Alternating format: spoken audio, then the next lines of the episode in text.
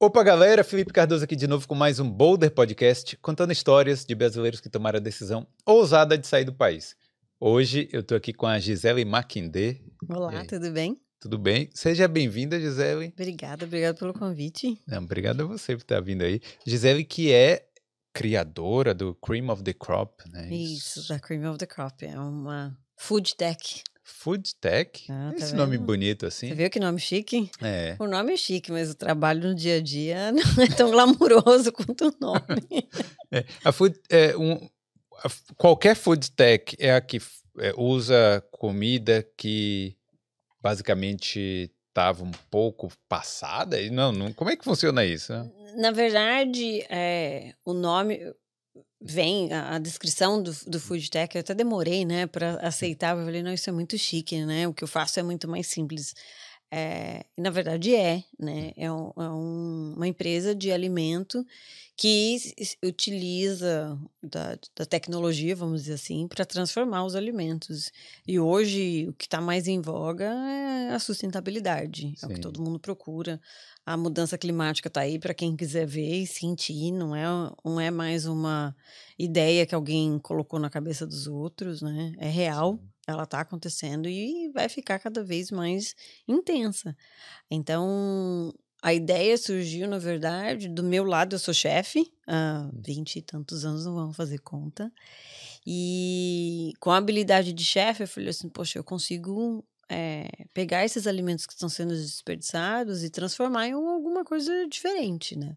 Eu, fa- eu falei a palavra errada aqui, falei passada, mas na verdade é alimentos que, pode, que estarem, estavam sendo desperdiçados, né? Não, e- Injustamente até pelo alimento. Injustamente, e assim, é, é, um dos grandes responsáveis para os alimentos serem desperdiçados, né, é, são as datas que a gente coloca no pacote, né? Por exemplo, você pega lá, você viu seu pacote, aquele produto vence dia tal.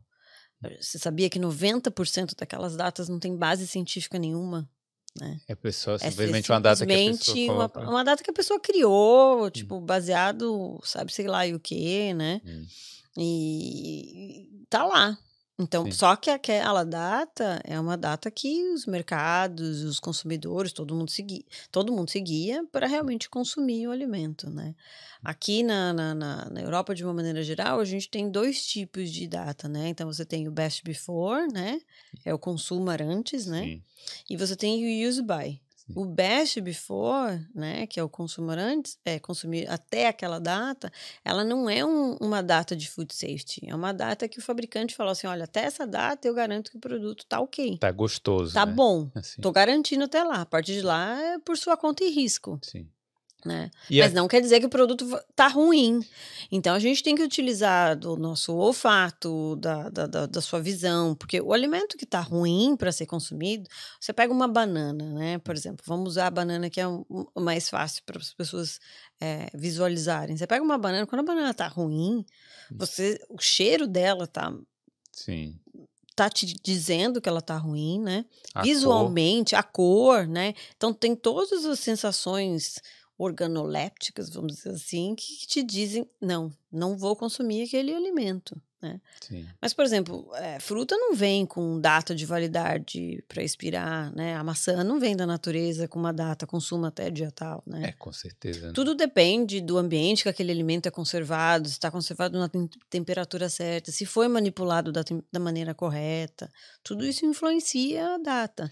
E você falou também que tem o use by, né? Use by aí já é diferente. Isso, o né? use by é diferente. O use by, na verdade, ele é usado para basicamente para carne, Leite. né? Para leite, é, derivados do leite, iogurte e tudo mais. Você fala, olha, até esse, essa data, né?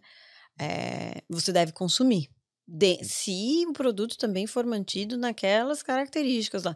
Não vem na- nas embalagens, mantém o produto a 5 graus, né? Se o produto, por exemplo, passou, né?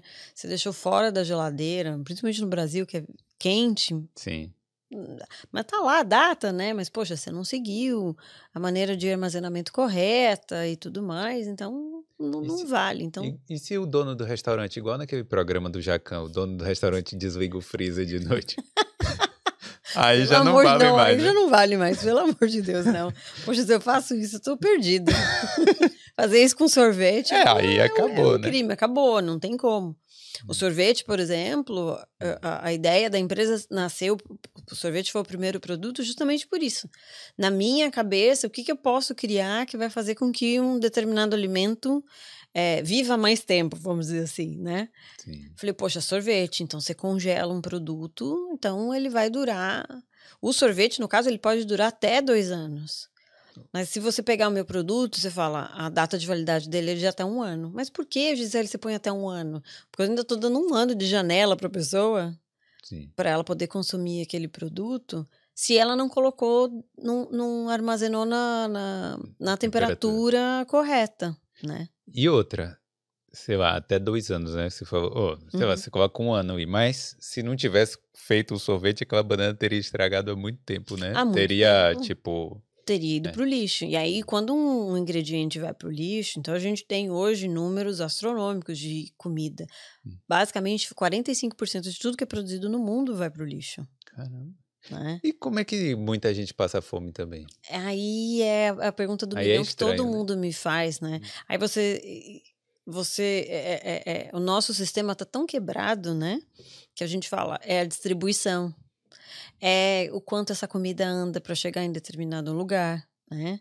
É, a maneira como o, o, alimento é armazenado, é transportado, manuseado, enfim, tem uma série de, de senões que faz com que esse número de 45%, a ganância também está dentro disso, né? Então tem uma série de fatores que fazem com que todos esses alimentos sejam desperdiçados. A beleza do alimento, né? É isso, mas aí já é culpa nossa também. Já é culpa nossa do, do consumidor. Do consumidor. Porque você vai lá, a cenoura, pô, a cenoura tem que estar tá retinha lá, senão ninguém quer. A banana tem que estar tá amarelinha, bonitinha e tal. Senão ninguém quer. A maçãzinha, você tá com uma batidinha, você pega. E... Sabe uma das coisas que eu aprendi durante esse tempo hum. que, que eu tô fazendo, que, que, que desde que eu iniciei a Cream of the Crop, eu não fazia a menor ideia. Cada dia você aprende uma coisa nova, né? É, a banana, quando ela tá na penca, ela tem um, um, uma vida útil. Se você começar a tirar ela da hum. penca, aí você fala assim, ah, eu só quero essa banana, e você vai lá e arranca. O resto da, da, da penca que fica, a é. vida útil dela é, Já diminui. diminui? É. Então, assim, nunca arranca. Não... Sabe essa coisa de beliscar a fruta, né? Então, Sim. Tipo, não sei, a minha Ainda mãe dentro isso, do mercado. a fruta, né? Ir no supermercado, não põe a mão. Esse negócio de, de pôr a mão, de ficar manuseando, de beliscar, de... de ah, eu vou arrancar só, esse, só essa banana. Você tá tirando a banana inteira, você tá achando que não tá fazendo nada. O, re... o restante da banana que fica naquela penca, ela vai estragar muito mais rápido do que se você tivesse levado a penca inteira e tivesse Isso. consumido a penca inteira. Pode prestar atenção em casa. Se você leva uma penca de banana, você consome uma, duas e o resto fica, ela vai embora muito mais rápido. É, mas a banana no supermercado dura duas semanas. Aí você tira em casa no dia seguinte ela estraga. é, mas é a lei de Murphy, né? É. Mas, ó, por isso você vai na rua da feirinha lá, para quem não tá ainda vendo, tem uma rua Moore Street lá, que é a rua da feirinha. Sim. Tenta pegar nas, nas frutas lá, as velhas que trabalham. As velhinhas que trabalham lá, elas te dão tapa na mão. Te dão tapa na mão, sim. Não pode, não. Não pode, não. Porque realmente estraga. Então, tudo isso faz com que todos esses alimentos sejam desperdiçados. E qual que é a maior causa? Por que, que o a, a desperdício de alimento influencia na, na mudança climática? Porque é 10% do que a gente tem hoje de gás carbônico que é emitido vem da, do, do alimento, alimento, que foi, que foi desperdiçado. Uhum. Então, 10% de emissão é causado pelo desperdício de alimento. Tipo, comida que era para alimentar pessoas. Né? Exatamente. Né? E a gente não associa, né, desperdício de alimento com a mudança climática. A gente uhum. associa normalmente o que você falou. Primeira, a sua primeira reação foi: nossa, mas tem tanta gente passando fome no mundo. A né. gente não está associando. A gente sempre associa o desperdício de alimento com as pessoas que estão passando necessidade. É. Porque é, é, é, o nosso primeiro instinto, né? Sim, sim. Mas isso tá é muito mais sério do que a gente imagina, né? É. Ó, antes da gente partir mais ainda para o papo, deixa eu fazer o jabá aqui. Deixa eu pedir para a galera aí que já está chegando aí para deixar o like, certo? Se não for inscrito aqui, se veio aqui por causa da Gisele, aproveita e se inscreve, porque tem muitas histórias de muitos brasileiros aqui na Irlanda e em outros países da Europa também, beleza? Quero agradecer aos nossos patrocinadores, a Beam Consulting, a Prática Consultoria, a King Nutrition, a Skill Island Training e a Vintage Studio que apoiam o Boulder. Hoje eu quero destacar aqui o apoio da King Nutrition. A gente está falando de nutrição aí, ó, já joga Sim. aí. Então você que quer entrar no shape, né? É sempre bom entrar no shape aí. É, procura aí a King Nutrition, porque lá é um health center, você pode fazer seu plano nutricional aí. Você pode comprar também seus suplementos aí, certo? Whey protein, creatina e tudo mais. Beleza? Então, King Nutrition fica na Parnell Street, certo? Bem no centro de Dublin. Então é isso aí. Obrigado aí aos nossos patrocinadores e vamos pro papo. Bora. Então, você já era empreendedora no Brasil? Você falou trabalhou com, como chefe? Como é que era a sua vida lá? Eu, eu trabalhei como chefe durante, desde os meus 20 anos, mas é, empreendi também. Acho que já tinha sido mordi, mordida por aquele mosquitinho do empreendedorismo, né? Então, tive dois cafés no dois Brasil. Cafés? Um quando eu tinha 24 anos foi o meu primeiro café. Era um café dentro de uma loja de roupas femininas. Teve uma época, há 20 anos atrás, né? Nossa, gente, que horror falar isso. Mas realmente foi 20 anos, foram 20 Sim. anos atrás. Surgiu uma moda em São Paulo de os cafés abrirem junto com, com outros negócios. E dava e certo? Dava, dava muito hum. certo. Então, era um café que ficava na Vila Madalena, num ponto super legal na Vila Madalena. Vila Beatriz, na verdade. E aí era uma loja, uma boutique, né? Chique, então vinha as, as madames, né? Engraçado a gente falar isso, né? Agora. vinha as madames à tarde, e aí eu servia é, quiche com salada, é, fazia, eh, servia empanada, bolo, café, tinha os docinhos, tal, num ambiente super né? Super chique. Super chique, requintado tal. Uhum. Era bacana, foi legal. Então tinha um ou dois pratos de massa, a gente tinha uma cozinha pequena. E aí, na mesma época, o negócio estava dando certo, e aí eu abri um café dentro de um orquidário. Que Ficava que no Morumbi. O orquidário é um lugar que vende só orquídea, né? Ah, sim. Em São Paulo. Não, quando você falou orquidário, veio na minha cabeça work, sabe? Tipo, ah, trabalho. Work. Não, de... não, não, não, um orquidário. Entendi. De, de orquídeas e era um lugar bonito. Imagina ter um café dentro de um orquidário, só tinha orquídeas Bom, lá. Deve ser legal mesmo. Então era mais rústico, né? Completamente diferente do outro. Mas era super bacana de você tomar um café, né, de sábado e domingo lá. Imagino que o povo ia lá para ficar um tempo mesmo. Né, Sim, né, não, e era bem, bem gostoso. Mas e aí eu tinha uma cozinha central onde eu produzia pão de queijo, fazia coxinha, é, fazia catering para empresas, eventos, coffee breaks, essas coisas. Hum. Mas também não, durou, fiquei uns dois anos, né? Não é fácil ser empreendedora, né? Sim. Aí eu via que a minha funcionária ganhava mais que eu e eu mal conseguia pagar meu plano de saúde. Falei, gente, alguma coisa tá errada, né? Caramba. Preciso mudar isso, realmente. Mas eu sempre gostei da, da, da veia empreendedora. Mas é muito difícil, né?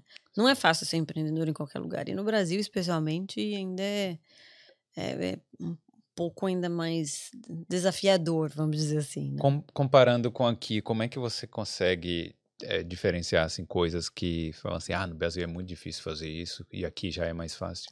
Primeira coisa, na, na, área de alimentos, né? Eh, no Brasil, a gente estava até comentando antes, né? As pessoas, quando você abre um negócio, você não é uma empresa física, que você tem um espaço tal, bonitinho, organizado, as pessoas olham para você e veem você como uma empresa fundo de quintal, né? Sim. E eu, quando eu comecei aqui, eu comecei a fazer sorvete na minha casa, né? Num quartinho, dentro do meu apartamento de dois dormitórios. Então, tinha um um quartinho, que é aquele quartinho que a gente tem aqui em alguns apartamentos, tem, né? Sim. Você coloca os casacos, põe a bicicleta tal. E era esse, Não. então. É. Era assim? É, era, era assim mesmo. O espaço era um terço do que é o seu estúdio aqui, né? Sim. Então, mas era o suficiente. Eu coloquei minha mesa, né? De comprei uma mesa de inox, dessa de restaurante, né? De cozinha profissional. Fiz, comprei uma máquina de sorvete, é uma máquina menor do que a máquina que eu tenho hoje. Eu tinha um freezer de congelamento rápido, né? Pequeno também. E aí, nesse quartinho tinha armário, já veio no, com os armários, tinha umas prateleiras, é onde eu guardava os ingredientes, é ali que eu comecei a fazer. Montei aquilo ali. Mas seguindo todo o protocolo Se, que... Seguindo todo o protocolo de, da vigilância sanitária daqui, né? que é o Rede SI. Antes de eu abrir, antes do site começar a funcionar, antes de eu começar a, a, a efetivamente vender, eu tive um inspetor que foi até minha casa né, para realmente me dar um certificado. Então, quer dizer, o negócio ele era legítimo.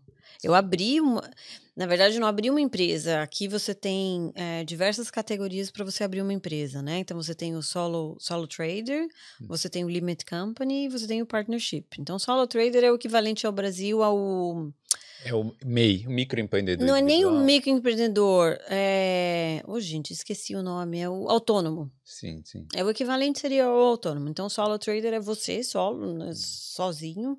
Então, eu abri como solo trader. Então, te dá o direito eu abrir conta. Então, a conta não era uma conta minha, era uma conta da empresa. O meu. Uh o meu PPS era o, como se fosse meu CNPJ aqui, então era abri tudo direitinho, né? Então Sim. vi, óbvio, fiz um curso antes no, no, no Leo Office daqui, que é o, é o tipo nosso o Sebrae daqui. Sim. Então com eles eles me orientaram o que que eu tinha que fazer, então eu tinha a noção básica do que que eu tinha que fazer para o negócio ser legítimo, né? E quando eu abri em setembro de 2020, que eu tinha o site, enfim, a gente estava no meio da pandemia, né, entre lockdowns, abre e fecha de coisa, é, e eu comecei a vender, é, quando eu, eu me tornei conhecida e a empresa começou a vender mesmo, quando eu apareci a primeira vez, logo que eu abri na primeira semana, eu estava na televisão, estava na RTI. Olha só, mas por quê? E é, na verdade foi um, um, rapaz que me viu uh, no, no, no, Instagram, eu comecei a fazer um Instagram, né? E tirar fotos. Eu moro perto da praia, né, no norte de Dublin. Aí começava a tirar, comecei a tirar fotos e aí ele me viu. E aí uma das primeiras é, empresas que me deu o produto Waste deles era uma empresa chamada Velvet Cloud, que é uma empresa em meio que é do outro lado aqui, oposto que a gente está aqui de Dublin. E eu já conhecia ela quando eu tra trabalhava no, nos cafés daqui. Eu liguei para ela, falei: Olha, Ashley, tinha uma boa relação com ela e o produto dela era excelente. E como é iogurte, eu sei que a vida útil do iogurte é, é muito mais sensível, é curta, né? Sim. E aí eu liguei para ela e falei assim: Poxa, eu queria saber como é que você, como você lida com este, como que faz, como acontece, se você tem, se você não tem. Eu tô com essa, essa, essa ideia, né? Foram dois é, suppliers que eu liguei, né? Dois fornecedores que eu liguei no início, né? Que eram próximos meus nos lugares que eu trabalhava, que eu trabalhei antes aqui. E ela amou a ideia, ela adorou. Ela falou: Não, eu vou te mandar, eu tenho realmente muito waste. E aí, logo depois que, em setembro, que deu o segundo lockdown dos restaurantes, ela foi muito afetada, hum. porque ela fornecia diretamente para os restaurantes. E os restaurantes estavam fechados por conta do Covid, para quem que ela ia fornecer, né? Entendi. E ela não ia falar para as ovelhinhas dela, queridas, Tipo, não vamos produzir mais leite porque estamos em lockdown, né? Sim, sim. Ela continuava produzindo, elas continuavam dando leite e aí ela não tinha para onde escoar essa mercadoria. Ela chegou a me dar no primeiro ano, no total, deu mais de 100 quilos de iogurte. Muito iogurte. Eu cheguei a comprar um freezer Desses. Mas ela te dava? Ela me dava. dava. Hum. E aí, como ela é, é, é, de outro, vamos dizer, de outro estado, né? De outro county aqui, eu falo, me cobra alguma coisa, pelo menos deixa eu cobrir o, o valor do, do, do, transporte, né? Hum. De vez em quando ela aceitava, de vez em quando não, né? Ela falava, ah, não, não, não, isso vai pro lixo. Eu falei, tá, mas tem um custo seu, né? Sim. Mas ela foi muito, ela me apoiou, realmente, ela falou, não, eu quero te apoiar porque eu acho a ideia, a ideia muito legal. Ela acreditava era no, Ela no... acreditava na ideia. Concepção, né? Isso. E ela é uma pessoa muito conhecida no, no, na, na indústria alimentícia aqui da, da, da Irlanda, né? E eu fiz um sorvete com o iogurte dela. Para mim, até hoje, foi um dos meus melhores sorvetes, né? Porque o produto dela era muito bom. É um iogurte de, de, de, de leite de ovelha, muito gostoso. E aí o sorvete ficou muito bom. Mas para a gente brasileiro não, não fica um pouco estranho? Não, não, não é. Muitos brasileiros realmente quando experimentaram falam, nossa, realmente. Eu, eu, hum. é, ficou muito gostoso. Tem, tem aquele, tinha aquele gosto azedinho do, do iogurte no fundo, né? E como era um produto de boa qualidade, você sentia. Eu falei, eu só fiz é, é dar um, levantar. É, levantar aquele produto que ia ser é, jogado fora, né? E aí eu lembro que eu fiz um, um post com, com, com, com um sorvete que eu fiz. Então era um sorvete branco, que eu fiz uma calda de frutas vermelhas e em cima do sorvete, né? Então ele visualmente também era bonito. Tirei uma foto lá na, no jardim da, da, da, do apartamento de casa e postei. E aí marquei ela. E quando eu marquei ela, esse rapaz que era é, PR, né? Como é que chama? É Relações Públicas. Relações Públicas, isso. Ele me viu, ele me mandou uma mensagem. Ele falou: Poxa, Gisele, eu vi que você marcou, porque ela replicou o que eu tinha é, postado. Ela falou: Poxa, queria Gostei muito da sua ideia, queria trabalhar com você. Eu falei, querido, não tenho dinheiro. Estou eu mesmo tirando as fotos, estou eu Sim. fazendo o meu Instagram. Ele falou, não, mas eu acredito na sua ideia, eu acho bacana o que você está fazendo e vamos. Posso fazer um press release seu, né? Posso escrever a sua história, né? E foi assim, sem conhecer ele. Ele me ligou um dia, contei hum, resumidamente a minha história, ele pegou e fez um. Escreveu a minha história, fez o press release, mandou, e aí logo que ele mandou a RT, que é a, a Globo daqui. É, é o canal público daqui, é né? Qual é o canal público do Brasil? É a TV, é, é a TV, é a TV Cultura. TV Cultura daqui. Verdade, não, é o, é o, principal canal daqui. É o principal canal daqui, e aí eles gostaram da ideia, aí a jornalista foi até em casa, né? Você espera, poxa, TV, o cara quando me ligou, eu falei, nossa, vai vir com câmera, né? Sim, sim. Com... Não, apareceu uma jornalista com celular, assim, na mão. Falei, pra tirar uma foto. Falei, pronto. É. Isso aqui vai dar em nada não, né? Hum. E aí ela veio numa terça-feira, quando o site eu, come... eu, tinha já feito uma semana de experiência na semana anterior, tinha tido oito pedidos, né? Hum. Fantástico, oito pedidos. Eu e meu marido fazendo entrega, tentando descobrir os air codes, né? Como funciona aqui. Não é tão fácil se achar em Dublin, né? Principalmente não fazia tanto tempo. Eu nunca tinha dirigido, né? Sim. Aqui, então até você conseguir se, se encontrar aqui foi um desafio.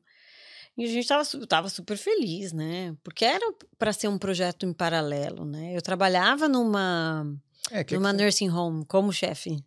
Ah, então. Eu estava trabalhando. Foi o seu primeiro trabalho aqui na Irlanda? Não, não. Eu tinha dado. Eu estava trabalhando até o lockdown, primeiro lockdown, em março. Hum. Trabalhava num café, já tinha trabalhado num restaurante. Aí deu lockdown, fechou tudo. Hum. Aí quando reabriu, isso foi em final de junho, começo de julho, né?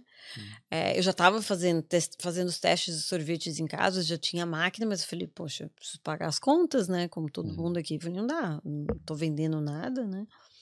E aí fui trabalhar num pub. Trabalhei num pub durante um mês e meio. E aí eu tava testando ainda mais sorvete. Eu falei, poxa, o sorvete tá me demandando muito tempo.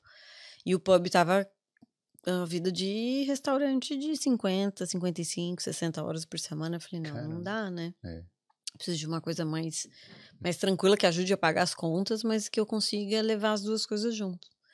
Aí fui trabalhar num nursing home, né? Que é uma casa de de idosos. De idosos aqui, né? Então era muito mais tranquila em termos de, de trabalho, ainda estava trabalhando na cozinha, é muito mais fácil, né?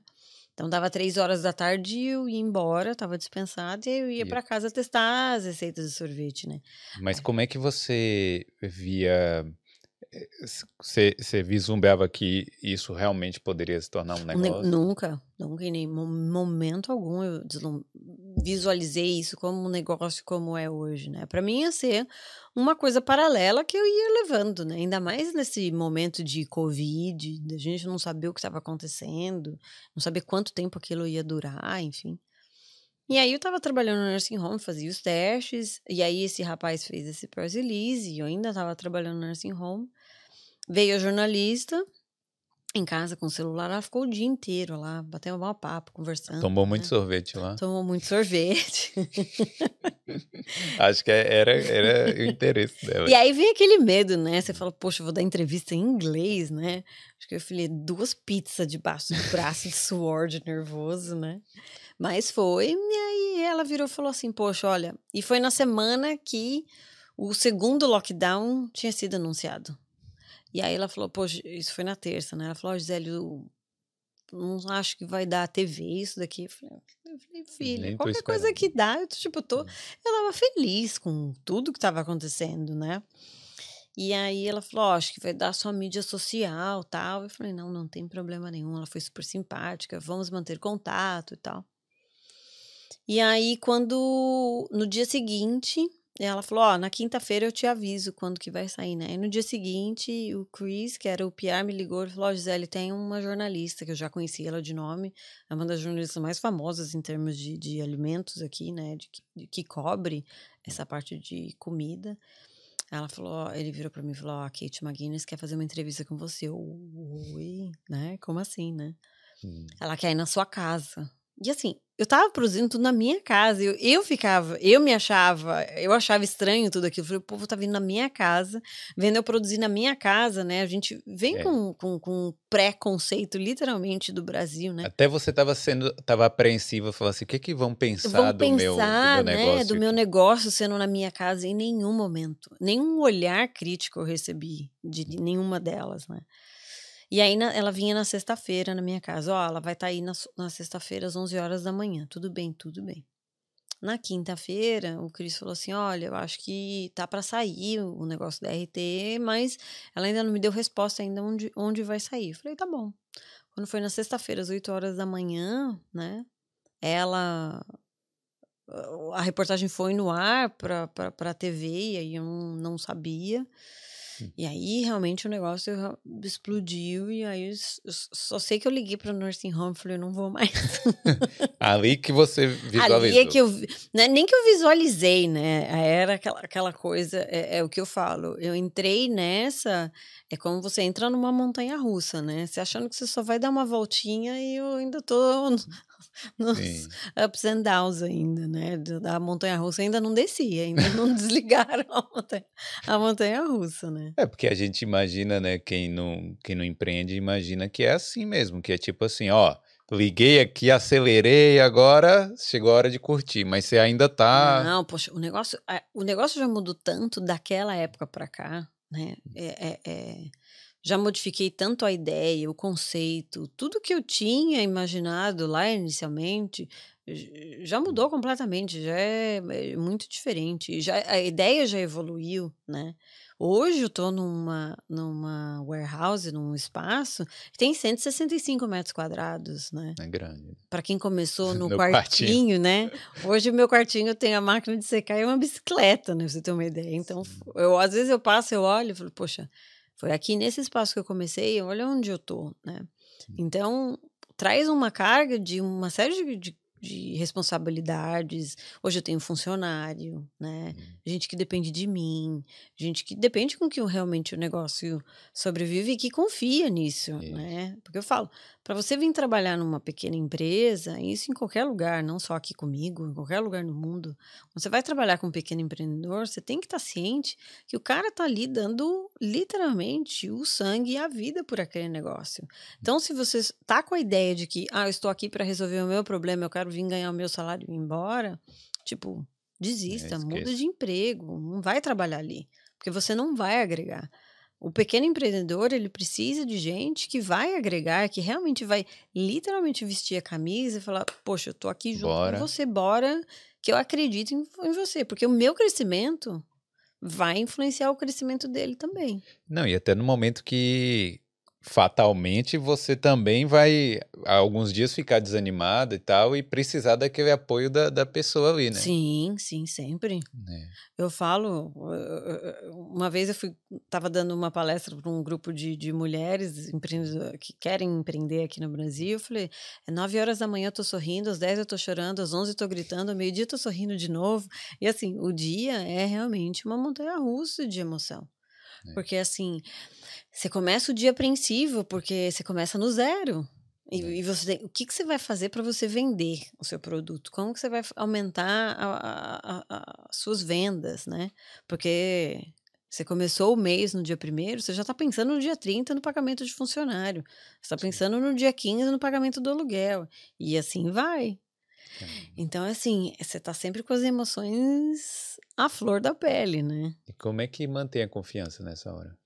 É, acho que é a base de muita terapia, né? Autoajuda, sei lá. Porque é realmente difícil, né? Óbvio, né? É, é, você, é, você criar uma rede de, de amigos e de.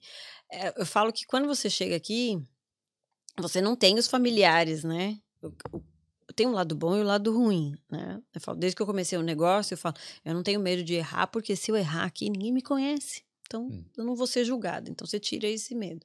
Mas, ao mesmo tempo, você precisa criar uma rede de apoio, né?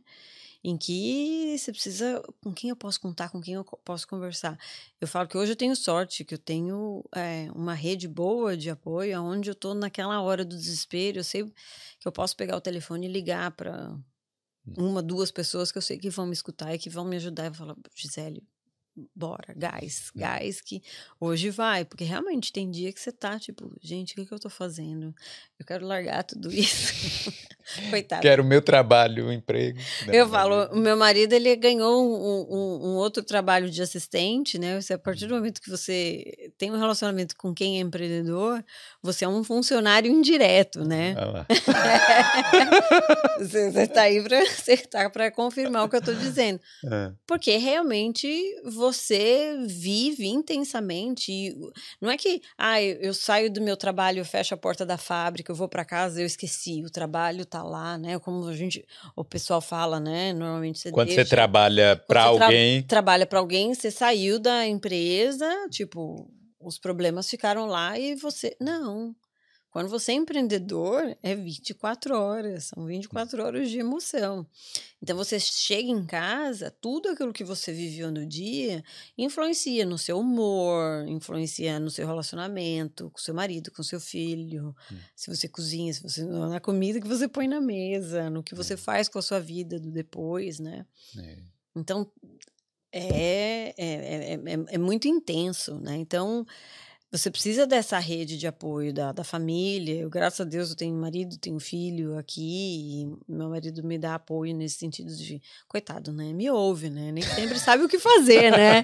Mas, mas me ouve. Mas, mas tá escutando. tá escutando, tá lá. Tem Isso dia que é ele bom. fala, tipo, acabou já? Vai é, reclamar? É. Vai continuar aí? tem dia que ele tem paciência, óbvio, e tem dia que ele não tem, né? Hum. Mas tenho amigas que eu posso, que eu sei que eu posso ligar, né? E falar, poxa, e que passam, né? Eu tenho amigas empreendedores e que passam pelo mesmo, hum. pelos mesmos problemas que eu. Então, e eu também fiz alguns outros cursos é, aqui e que consegui fazer aumentar esse network de pessoas que também passam pelo mesmo desespero que você passa e que vão conseguir é, te entender e te apoiar e vice-versa, né? Sim. Que realmente não, não é um, uma coisa fácil você empreender, né? É. Vem cá, o Cream of the Crop, o nome já existia nessa época aí que a TV foi lá? Como é já, é já, já. Na verdade, o nome existia até mesmo antes da, da, da pandemia, até mesmo antes de tudo nascer, o sorvete, o jeito que ele é, tudo. É... Ah, o nome veio antes do sorvete ainda. Veio antes. Aí, veio mais ou menos junto. Eu sabia que eu queria fazer, usar é, produtos que são desperdiçados para fazer alguma coisa. Sim. Eu não sabia o que, que eu ia fazer. Eu tinha uma ideia de, eu tinha uma lista de coisas que eu poderia fazer. Eu posso fazer suco prensado, eu vou fazer bolo, eu vou fazer sorvete. Então eu tinha uma lista de coisas que eu poderia fazer, brownie, barrinha de cereal, Fih, eu pensei em uma série de coisas. Quando, quando eu, eu lembro que tinha umas propagandas no Brasil, aqui nos intervalos, que era, a mulher falava assim: ah, vou fazer um bolo de casca de laranja. É, é mais ou menos isso. Eu tava, eu tava assim, né? Sim. E, e, aí eu falei, tá, mas que nome que eu vou dar para isso, né? E eu gostava eu, do, do, da palavra crop, né? Hum. Então eu gosto do som, o jeito que ela que hum. soa ao ouvido.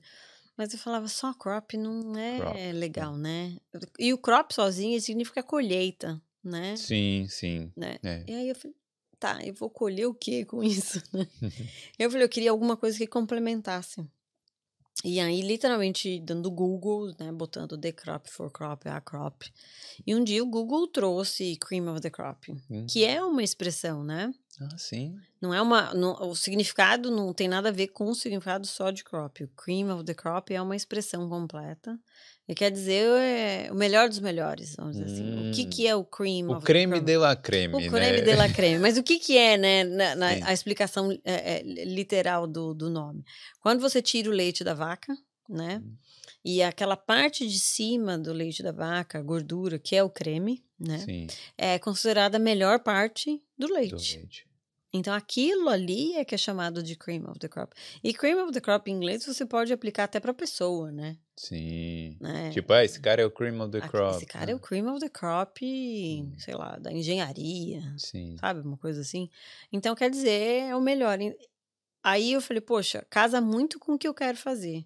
Por que, que eu quero pegar? Eu quero pegar alimentos que ainda são é, bons para serem consumidos, mas porque a gente definiu, já determinou, é, já tem um preconceito de que, ah, não, isso não serve mais, ou até para eu poder consumir, vai me dar muito trabalho. Então, hum. a gente acaba optando pelo caminho mais fácil que é jogar hum. fora, né? Então eu falo, não, ainda não. A, a, a, banana que eu pego, que ela tá madura, ela tá boa para consumo, mas ela tá bem madura. Então ela tá os açúcares estão no, no, no li, nível máximo, né? O cheiro dela tá gostoso, né? Quando você pega uma banana super madura, o cheiro dela é, é agradável. Sim. Então, para mim, ela tá, ela é o cream o of cream. the crop. Olha. Você pega o morango que tá maduro, que tá aqui, né? Mas algumas horas ele mofa, né? Então, Sim. mas se eu conseguir utilizar ele antes desse estágio de mofo, dele apodrecer realmente, o nível de açúcar dele tá excelente, ele tá docinho, ele tá cheiroso. Você pega um morango que tá maduro, é muito cheiroso também. Uhum. Então, ele tá no cream of the crop. Então, para mim, o cream of the crop, que é o que é o, uhum. o creme que sobe, são esses alimentos que estão assim quase com a vida útil quase comercialmente comercialmente não é o ideal eu sei mas uhum. assim hum. em termos de, de, de, de de condição do produto, ele de tá produto, perfeito. É. É, porque até o melhor, né? Às vezes você vai fazer um bolo de banana, a banana tem que estar tá bem madura, sim, não é isso? Sim. Mas não só, por exemplo, as pessoas pensam, ah, você só pega maçã, morango. Não. Eu pego leite, eu pego iogurte, eu, eu pego, por exemplo, é, pedaços de brownie. Quando um, tem uma empresa que estava me dando brownie, ela até produzia aqui pertinho de você. Hum. É, você vai cortar o brownie em perfeitos quadrados. Hum. Você não consegue assar ele em perfeitos, em quadrados perfeitos.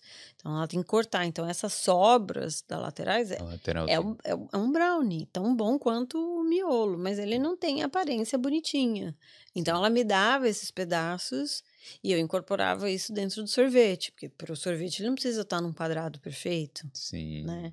É, Que é. legal, né? Porque eu achava que realmente era um produto que você tinha, assim, um tipo a banana, mas não, é não, todo, tudo. tudo. Eu já fiz, desde que eu comecei a empresa até hoje, eu já fiz mais de 70 sabores de sorvete. Caramba. E sorvete, assim, dos, com os mais inusitados. O último ó, que eu tava testando essa semana passada é, o cacau, quando você vai. Tem uma empresa aqui no, no, sul de Dublin que eles produzem o cacau. Então, eles recebem o cacau, eles. Vem fazem... de lá da Bahia, provavelmente. Deve ser. Eu vou perguntar. Eu vou lá semana que vem visitar Sim. ela e vou lá perguntar. Tá. E aí ela faz, tem, ela faz o nibs do cacau, que é aquela sementinha e tal. E aí tem um subproduto que chama, que eles chamam aqui de husk do uhum, cacau.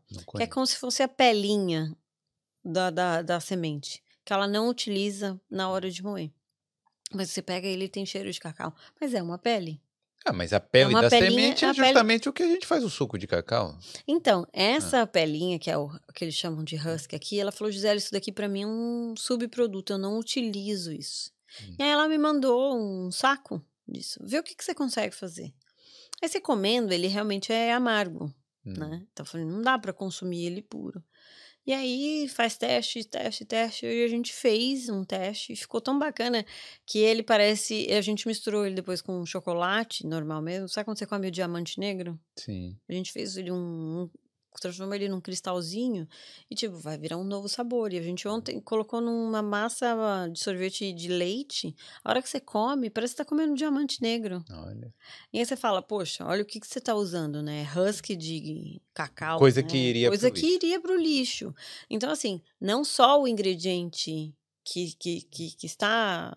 que vai ficar podre, vamos dizer assim. É, mas que eu utilizo, eu utilizo qualquer outra forma de alimento que, que dá para ser consumido, né? Você tem ideia em, em peso, em toneladas, de quanto você salvou de ir pro lixo aí? Já, já passamos 20 mil quilos já. 20 mil quilos de comida. A gente, no site tem uma balança, eu preciso sempre. Eu, não necessariamente toda semana eu acabo tendo tempo para atualizar. atualizar. Mas já passamos dos 20 mil quilos de, de alimentos. Pô, parabéns. é, porque é, é um trabalho. É, ali, tá vendo? Você tá fazendo muito mais do que quem só reclama, né? Tipo... Os funcionários só reclamam quando a gente vem com muita banana. Falam, pô, Gisele, tanta banana assim pra descascar? Eu falei, desculpa, gente. É, como é que foi? Como é que é para você conseguir esses alimentos? É, por exemplo, a banana, porque a banana, imagino que você tem que todo dia tem que ter um, uma carga de banana lá. Vem de onde? A banana, por exemplo, tenho um acordo com a Farfs, que ela é uma empresa irlandesa e que é uma das maiores um, importadoras de bananas da Europa. Hum. Ela não está só aqui é, em, na Irlanda, mas em outros países da Europa você encontra bananas da Fives. Então eles eles eles é, como fala, gente, esqueci. Eles importam, eles importam um volume assim absurdo de, de, de, bananas. Só que esse volume absurdo de bananas também gera um volume muito grande de desperdício. Né?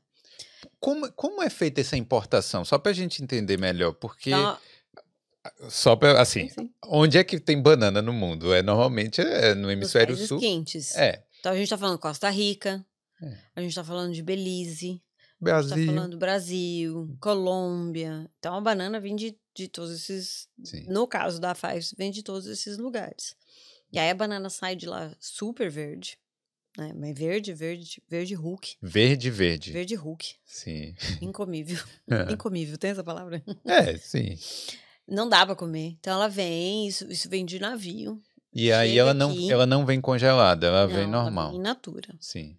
Ela chega aqui e ela é colocada, é, o que eles chamam aqui de ripening centers, que são hum. lugares para o amadurecimento.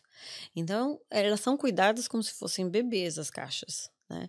Então, isso recebe um gás, né? Elimina um gás para essas bananas. Então, elas vão amadurecendo aos poucos de uma maneira controlada, com temperatura controlada e tudo mais.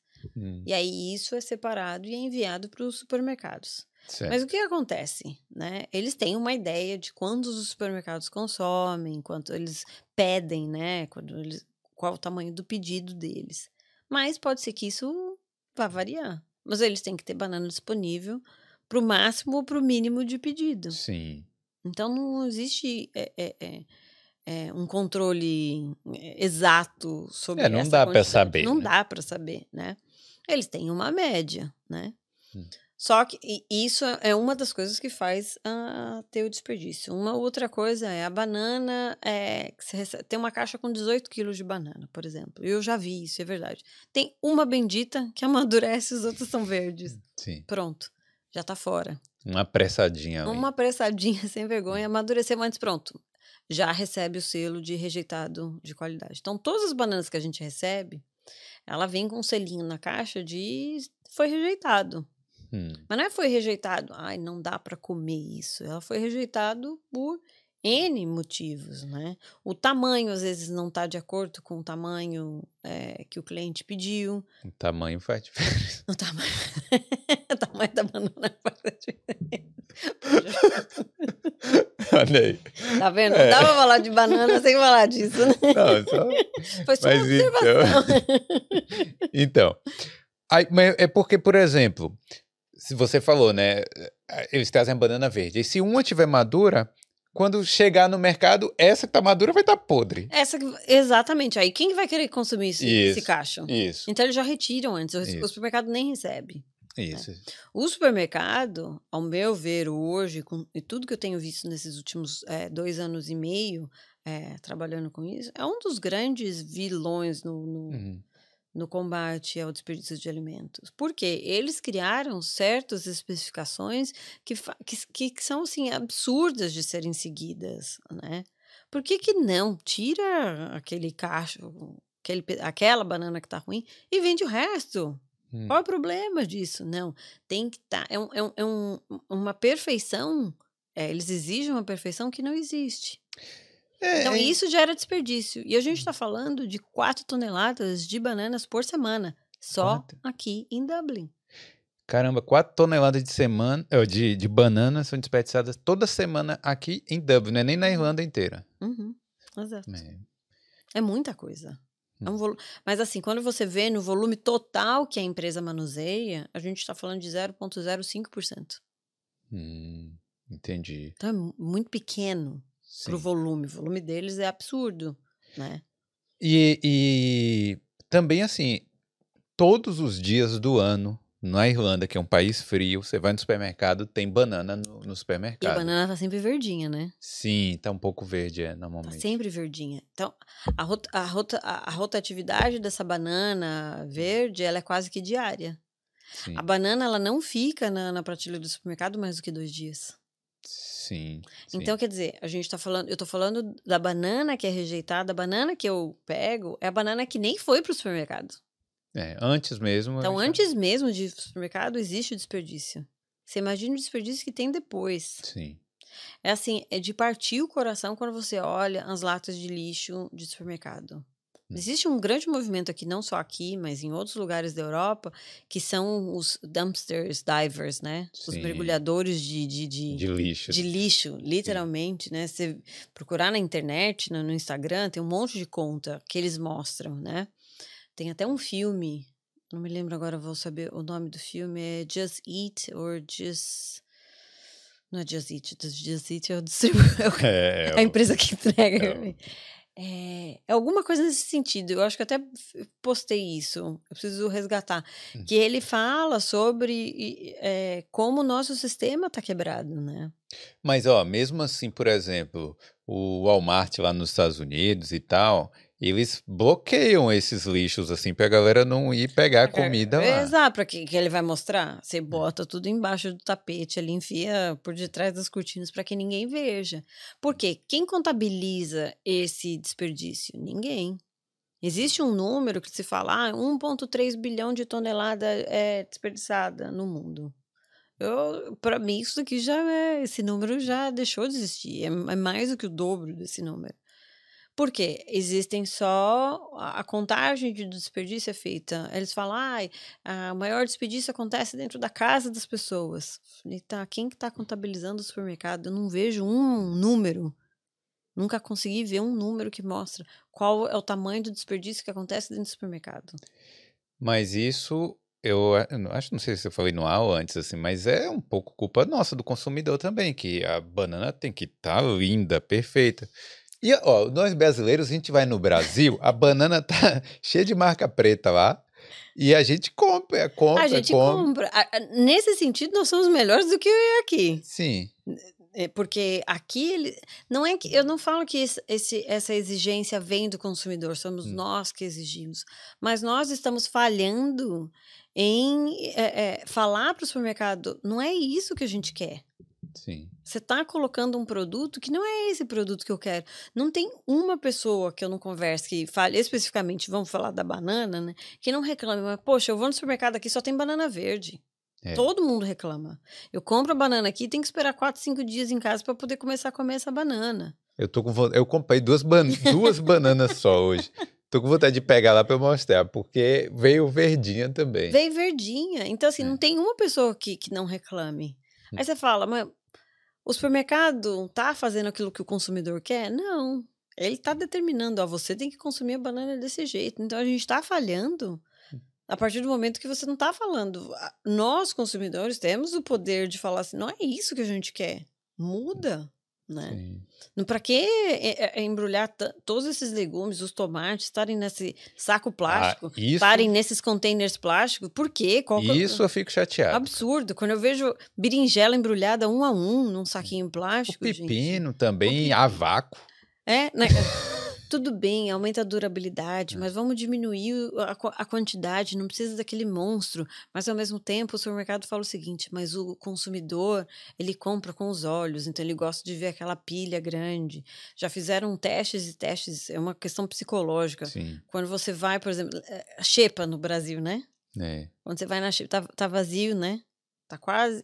Ah, isso daqui não É tá mais barato. Não é... não, é mais barato, mas você já compra com aquele, aquele preconceito de tipo, é, tá meia boca, vou pagar menos, mas tá meia boca. Mas a partir do momento que você vai na feira no começo, né? Vai na feira às 7 horas da manhã, 8 horas da manhã, estão aquelas pilhas, né, de frutas, de laranja, né? Tudo sim. bonito. Aquilo que você vê com os olhos, né? Nossa, você fala, vou comprar, tá bonito, né? Então você compra com os olhos. Então é baseado nessa informação que o supermercado fala, não, eu preciso estar com um volume muito grande. Mas não necessariamente eu vou vender tudo isso. Porque se tiver um coitado lá na prateleira, ninguém vai comprar. É. com certeza. Foi deixado de lado. Então, é igual o último pedaço da pizza que ninguém quer comer. Exatamente. Exatamente. Então, nós precisamos mudar os, nossos hábitos. Né? Isso passou a ser um hábito ruim. É. Você, você é um pouquinho mais novo que eu, mas é... Ah, mais ou menos. Mas acredito que você cresceu também num lar onde sua mãe falava: come tudo que está no prato. Sim. Desperdiçar é feio. Desperdiçar é feio. A gente cresceu com essa noção de jogar comida no lixo é, é ruim. É, é verdade. Hoje a gente não tem mais essa, essa noção. A gente perdeu, em algum momento, isso deixou de ser um, um, um, um hábito, né? Passou a ser normal você desperdiçar comida. Sim. Ah, mas é, não, não faz, não tem lógica, na verdade, se desperdiçar, né? Eu acho que o problema é porque a gente está acostumado a, ah, isso é perda, isso é normal, sabe? Essa, essas perdazinhas que o supermercado tem, ao invés da gente tentar melhorar a logística, sei lá, se o mercado comprasse menos bananas hum. lá do, do Brasil, ou sei lá de onde, é, para chegar aqui só o, o filé, né? Só, uhum. só o, que, o que vai ser realmente vendido se eles tivessem uma noção melhor também, porque eu sei que é difícil, mas com estudo talvez eles conseguissem melhorar essa. Imagina você chegar no supermercado e não tiver banana pra você comprar. Aí eu vou ficar chateado. Não, vai mas ficar é... muito bravo. Ah, que absurdo, gente. O supermercado que não tem nem banana? É o que que está acontecendo? Então, é, é, é toda uma reação em cadeia, né? E que isso é um problema. Então a gente precisa mudar esse o nosso conceito de que a gente precisa ter. As coisas antigamente eram sazonais. É. É verdade. Mas é isso que eu perguntei. Por que um país que não produz uma banana tem banana todos os dias do ano? Verde. Verde. Por quê? Como é que eles conseguem também? Porque tem a época da, da banana, né? No... Mas hoje em dia, o que, que a, a é. tecnologia está tão avançada que você consegue com determinados é, é, ingredientes e, e, como fala, é, pesticidas, técnicas, né? técnicas e tudo é. mais, ter banana de diversos lugares o, o ano inteiro. Não vamos nem falar de banana, porque se a gente estiver falando de banana em é, país tropical, você pega os países da, da, da, da, da América Latina que hum. produzem bananas, são sempre quentes e, e, e, tem como você acabar controlando. Mas vamos pegar, por exemplo, morango. Morango é produzido aqui. Morango é um produto sazonal certo? Sim. Então aqui na Irlanda você só produz de é maio, maio, junho, julho. Se você for hoje, janeiro, no supermercado tem, tem morango. Mas tá meio ruim, né? Tá meio, meio azedo. Mas né? tem e as pessoas continuam comprando. Mas hum. as pessoas deixar, começaram a, a, a, é, perderam aquela coisa, poxa, vou esperar. Eu lembro quando eu era criança, eu esperava mês de maio, que era a época do morango, a festa do morango que tinha, aí você consumia todos os produtos. Mas não, a gente exige que. Imagina você ir no supermercado e não ter morango. Eu quero comer morango agora. A gente passou a ser mimado nesse ponto de que eu quero do jeito que eu quero, a hora que eu quero. Tem que estar disponível ali. Só que a natureza não é assim. E eu todo dia como um moranguinho. a mel com... Mas é congelado. Vai congelado. Mas é né? é congelado. É no iogurte. É no iogurte. No iogurte não, tá perdoado. Tá perdoado, tá perdoado. E eu nem sei quando é que saiu aqui. Então a gente tem uma parcela muito grande de responsabilidade é, no desperdício. Hum. Só que a gente não tá é, como fala, eu ia falar em uma palavra em inglês, né? Held accountable. Como que é? A, a gente, a gente não, tá não toma responsabilidade. Não toma responsabilidade, exatamente. Então a gente fala, não, a culpa não é minha, é do é, supermercado, é, é, é, do, é, é do outro, né? É dele. É do outro, não é minha, é do outro. Mas eu exijo que, imagina, se eu for lá e não tiver morango e banana, eu vou fazer um escândalo. como é que eu vou fazer meu açaí? Como é? pois é, não é? como é? Como é que foi então? Saindo aí da, da desse começo aí e tal para crescer mesmo, para virar os produtos que a gente tem hoje? Como é que como é que você foi evoluindo aí no, no verdade, Eu fui evoluindo pelo tamanho do desperdício, né? Sim. Esse que foi puxando. Talvez se se o tamanho do desperdício não fosse tão grande, eu não tivesse crescido tão rápido, né? É.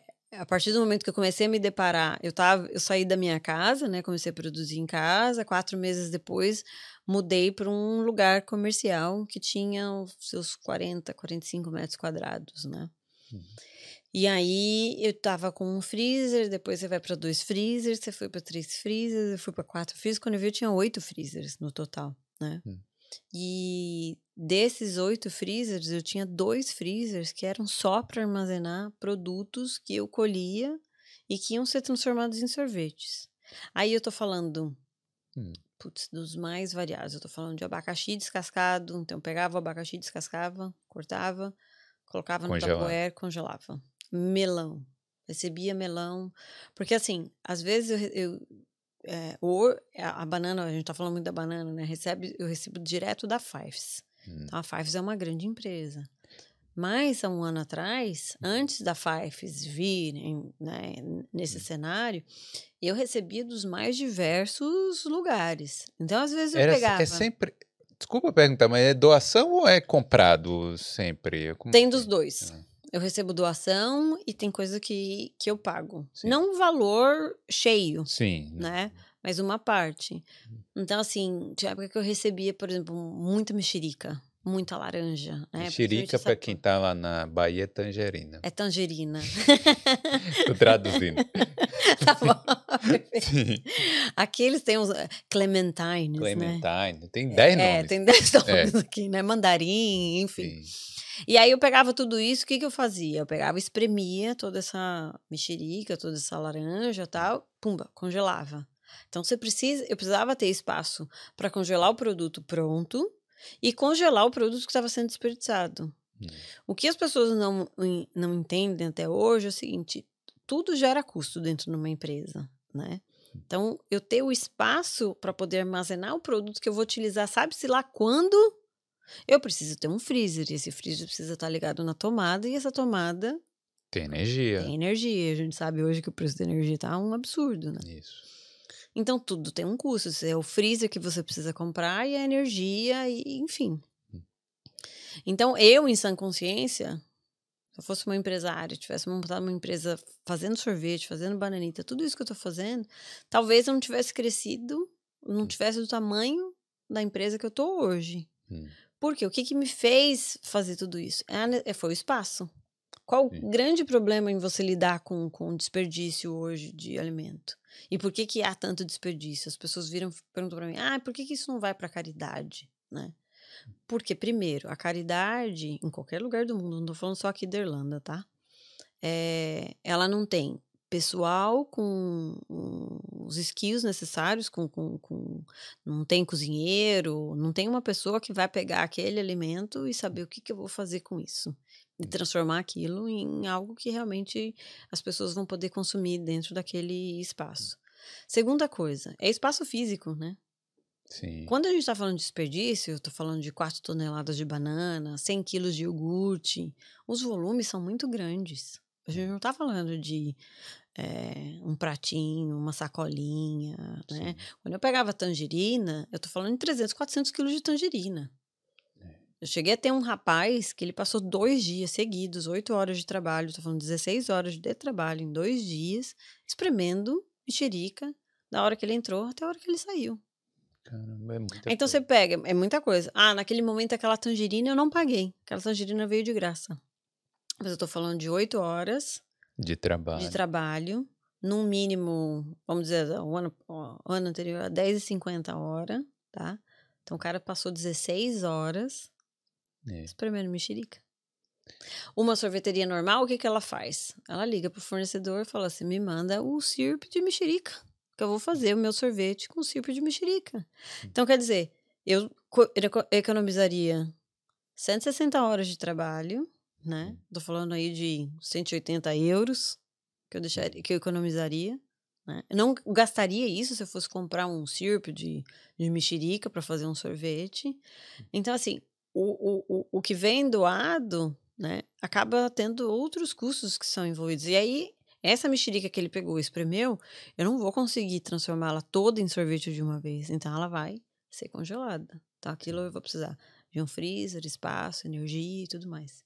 Então, o que aconteceu? A partir do momento que eu estava com oito freezers na cozinha, eu falei, poxa, se eu quiser continuar eh, crescendo, né? Eu preciso de mais espaço.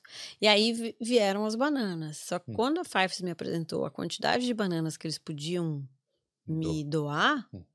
eu falei, realmente eu vou precisar de espaço, né? Sim. Porque aí eu não vou ter lugar físico. Quando ah, antes do Natal eu peguei, foi a maior a maior quantidade de bananas que a gente pegou com a Five de uma vez só, num dia só, foram 1.650 quilos de banana. Caramba! 1.650 quilos de banana, a gente está falando de mais ou menos umas 90 caixas de banana. 90 caixas de 18, seus 18 quilos de banana, né? Você imagina ah. 90 caixas que a gente abre, essa caixa de 18 quilos, são aquelas caixas grandes, você abre, você puxa o plástico, tem que tirar o plástico, porque aquele plástico está suando e ela está madura, e aí ela vai apodrecer ali dentro, então a gente tem que abrir.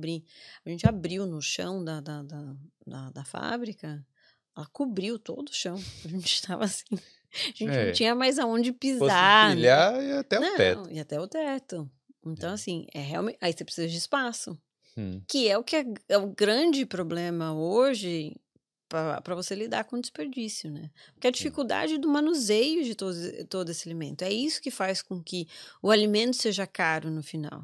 Porque toda essa mão de obra que envolve você lidar com esse com esse ingrediente, com esse produto, faz com que fique caro. Né? Ah, mas também tem o função social do, desse, desse caso também, que você Sim. pode adicionar um valor ali extra também, porque você está lidando.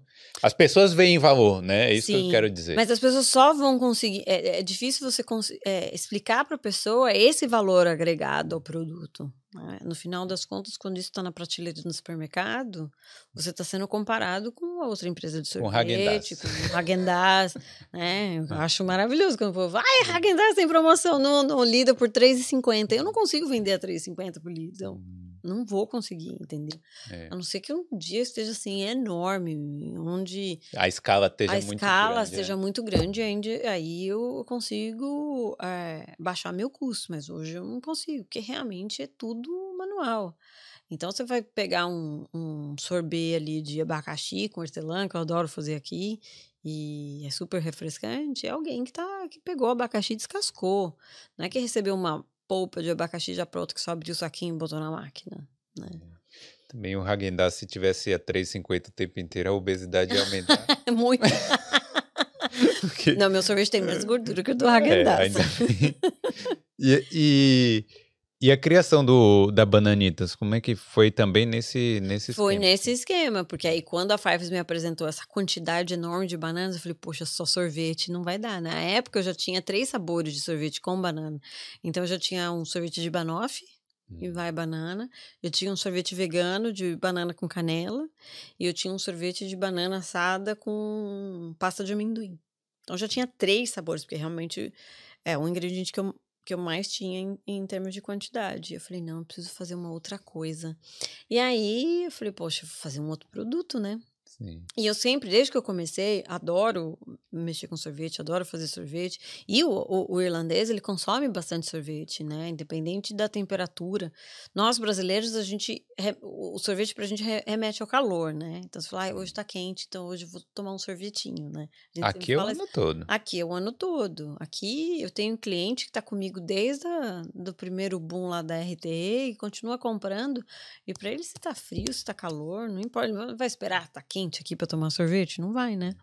E para eles, assim, é a sobremesa do dia a dia, né? É. Pra gente é, é uma coisa esporádica. Final de semana. Né? Final de semana, né? É. E para eles, não. É um, é um, é um, um docinho para eles do comum do dia a dia. E foi muito legal descobrir isso. Falei, tá, mas a logística de, de você distribuir um sorvete é muito pesada, é difícil, né? Eu tenho hoje uma van que ela é freezer, eu consigo sair distribuindo, né, hum. com temperatura controlada, tal. Mas eu falei, eu queria uma coisa que me ajudasse nessa distribuição. Porque hoje eu não consigo ir para toda a Irlanda de uma maneira fácil, porque eu não consigo sair daqui e entregar em Donegal, por exemplo. Né? Não, é. é. inviável. E não tem uma empresa de courier que, que faça aqui. Congelado. Né? Congelado. Hum. A bananita já me facilita. Então, se uma hum. pessoa em Donegal me pedir hoje, eu entrego isso amanhã e vai via courier, vai via DPD, entendeu? É. Então facilita. Então eu queria criar um produto que fosse que ele chama ambiente, né? Sim. Temperatura comum, né? Uma temperatura ambiente. Aí você falou que a bananitas dura quanto tempo? A bananita é seis a oito meses. A gente está fazendo um teste, a gente já sabe que ela passa fácil dos seus seis meses, né? Porque o chocolate que envolve ela acaba protegendo hum. ela e aumentando a vida útil. Mas, de novo, a gente só consegue saber isso se a gente botar o produto lá sentado e ficar esperando. Fica esperando. Ficar olhando para ela e falando, e aí, minha filha? É. o, o, tem aqueles testes do McDonald's que deixa o sanduíche lá e ele fica a vida inteira lá. É, não, não apodrece nunca. É. E como é que foi entrar no, nos mercados daqui? Porque uma coisa que me admira muito assim da sua trajetória também é porque a gente vê os empreendedores daqui do Brasil, certo? A gente tem 70 mil brasileiros aqui, oficialmente, né? E tem os uhum. não oficiais também. Uhum. Mas é, a maioria das pessoas aqui, dos brasileiros empreendedores, lidam com o consumidor brasileiro. Uhum. E eu vi que você furou essa bolha e é muito legal também, né? Porque você pega o produto é, de alma brasileira, mas aí você distribui para os irlandeses aqui e para a Europa também, né? Sim, sim. E aí, como é que como é que você conseguiu furar essa bolha entrando nos mercados aqui? Sendo muito cara de pau. Né? Eu falo, tem, tem uma dose de, de, de, de, de, cara de ser cara de pau aqui desde o começo, né? É, uma amiga aqui minha falou isso, ficou marcado isso na minha cabeça. Ela falou o seguinte: a gente não nasceu aqui. Né? Então você não tem parente, amigo, alguém que te conhece há 20 anos e que vai te ajudar e que vai te indicar e que vai, te, vai abrir as portas. Você não tem isso. Então você, você precisa fazer dois, três anos seria equivalentes a 30, né? Sim. Então você precisa conhecer o maior número de pessoas possíveis, você precisa ser comunicativo, você precisa falar. E aí no começo a pessoa pergunta: Ah, mas e o inglês? Vida, aquela travada, né? Mas você fala você dá aquele no, no hum. peito, bora, vai, tem que falar, tem que ir, né? E foi com essa cara e coragem que eu falei: eu, eu tenho que sair perguntando, eu tenho que sair conversando. Às vezes eu nem sei como eu cheguei numa pessoa, porque eu já eu falei com tanta gente no meio do caminho. E assim, eu fuço bastante, eu, eu, vou, eu vou atrás. E aqui, o, o suporte que tem para o pequeno empreendedor, e uma coisa que desde o começo eu nunca senti preconceito nenhum, é, ah, ela é brasileira. Não. Em alguns lugares eles destacam, ah, brasileira que começou o negócio assim, assim, assado. Mas não existe um olhar de preconceito, né? Não existe uma coisa assim, ai, é porque ela é brasileira. É, a conotação ela... é de admiração. A, a né? conotação é, é só assim, é no sentido, é uma imigrante, não nasceu aqui. Sim. Então, muito pelo contrário. Eu já tive muito irlandês falando assim, né, de olhar para mim e falar assim, ó, fair play, né, de você ter vindo aqui e ter usado o nosso lixo para você fazer alguma coisa boa, né? Vergonha, eles que falam, a gente teria que ter vergonha da gente não ter, ter feito isso, né? E ter precisado vir alguém de fora e estar tá usando um, um, lixo que nós estamos produzindo. Então, eles, eles vêm com, com, com admiração o que eu estou fazendo. Então, desde o do, do começo, eu fui atrás, eu quero saber o que, que, que tem disponível, o que, que para quem que eu posso pedir ajuda. Eu nunca tive medo de pedir ajuda e de falar, eu não sei, como que eu faço? ligo, pergunto, vou atrás e continuo até hoje, né? Hoje eu estou num, num, num, num, patamar onde eu estou indo atrás de distribuidor, querendo expandir o produto para outros mercados. E eu sempre eu bato na porta, não tenho vergonha, adiciono no LinkedIn, falo: Oi, você trabalha na empresa tal? Quem que você pode me indicar? Eu estou procurando uma empresa assim, uma pessoa assim, assim, assado. Dá medo. Hum. Poxa, dá vontade de você falar, nossa, mas que vergonha, eu vou ter que fazer isso. Friozinho na Bahia. Mas, tipo, se eu não fizer isso, ninguém vai fazer por mim. É. Né? Então, aquela coisa, se der medo, vai com medo mesmo. E é o que eu faço. É, quando eu entrei no Lido, no Audi, que foi o primeiro, isso em, em 2021, a empresa estava com quatro meses, eu tinha acabado de mudar para o espaço novo. E eu tava me aplicando pro áudio, eu falei, Jesus, gente, eles pediram 4 mil unidades. Eu falei, como é que eu vou produzir 4 mil unidades? Eu tava produzindo 200 no mês, Meu entendeu? Deus. E aquela coisa foi. É de você tá na montanha russa e falar assim, ah, tá bom, vambora. E se não der certo, ué, não deu, paciência, mas eu tô aqui tentando. Quando pediram 4 mil unidades, você falou que você produzia 200 unidades? Uhum. E você tinha funcionário já nessa época? Não. E aí aquela coisa- quantas pessoas? E aquela coisa bem séria. Você produz 4 mil unidades? Claro, É. não tem problema nenhum. É Aqui pra quando mim, você quer. Quanto você quer pra amanhã? Cara. Na frente foi assim, mas por trás é, é aquela coisa que a gente tava falando, é o choro, o desespero, né? Que ninguém vê, né? Todo Sim. mundo. A hora que você posa pra foto pro Instagram, Hum, né? Aí depois você sai e fala, putz, grila, meu pai, como que eu vou fazer isso? O que que eu tô fazendo? Né? Aquele momento, o que eu tô fazendo da minha vida? Eu podia ser funcionária, tá, viajar pra Londres todo final de semana, sabe aquela coisa assim? Sim. E, mas é o que eu escolhi fazer. E é uma questão de escolha. E eu, né, querendo ou não, eu tô feliz com a escolha que eu tô fazendo até o momento. E eu vejo, né, pessoas, vem sempre aquelas perguntas, né? Como você, você se vê daqui cinco anos? Eu falei, realmente ou você quer a resposta bonitinha? Não, a bonitinha pra, pra ir pro Reels no Instagram. Mas vem cá, só antes disso, você produziu as 4 mil? Produzi. pro- Vou te falar uma coisa. Eu tenho. ah, Na época a gente marcava tudo no papel. Naquele mês, antes de entregar para o Audi, eu produzi no mês 8 mil unidades. Olha só, ainda sobrou. Gente, deu, sobrou, vendi. Mas você não desperdiçou não, né? Não, não não, Não pode. Tio Patinhas aqui é. Olha, eu falo que eu só dou certo porque eu sou muito tio Patinhas. Eu Odeio desperdício, mas é porque eu sou muito também mão de É vaca. porque, não, mas eu digo porque senão ia entrar na ironia do Não, produto. né? Não pode ter Mas desperdício. hoje, o, o- pessoal que trabalha comigo, a hora que vai tomar um sorvete, come tudo. Não me deixa. Sim. Não gosta de desperdício, não pode deixar. É, mas é bom, mas, é, isso. Acaba, mesmo. mas é, é, é a questão do, do, do virar hábito, né? Então, todo mundo se policia lá. E aí você fala, poxa, eu vou comer isso até o final, realmente, que não é pra jogar fora. E vira cultura da empresa também dentro, né? Vira. Tipo, de, Vira. das pessoas falar, ó, se isso já veio de desperdício, por favor, não desperdice Sim, e tal, né? Sim. Não, do- ah, os meninos que trabalham comigo hoje são tão neuróticos quanto eu em relação a isso. Eu falo, gente, eu tô criando monstrinhos. E, Ai. e a questão das embalagens e tal, porque, ó, quando a gente fala é, produto que não é de, é, que é de, como é?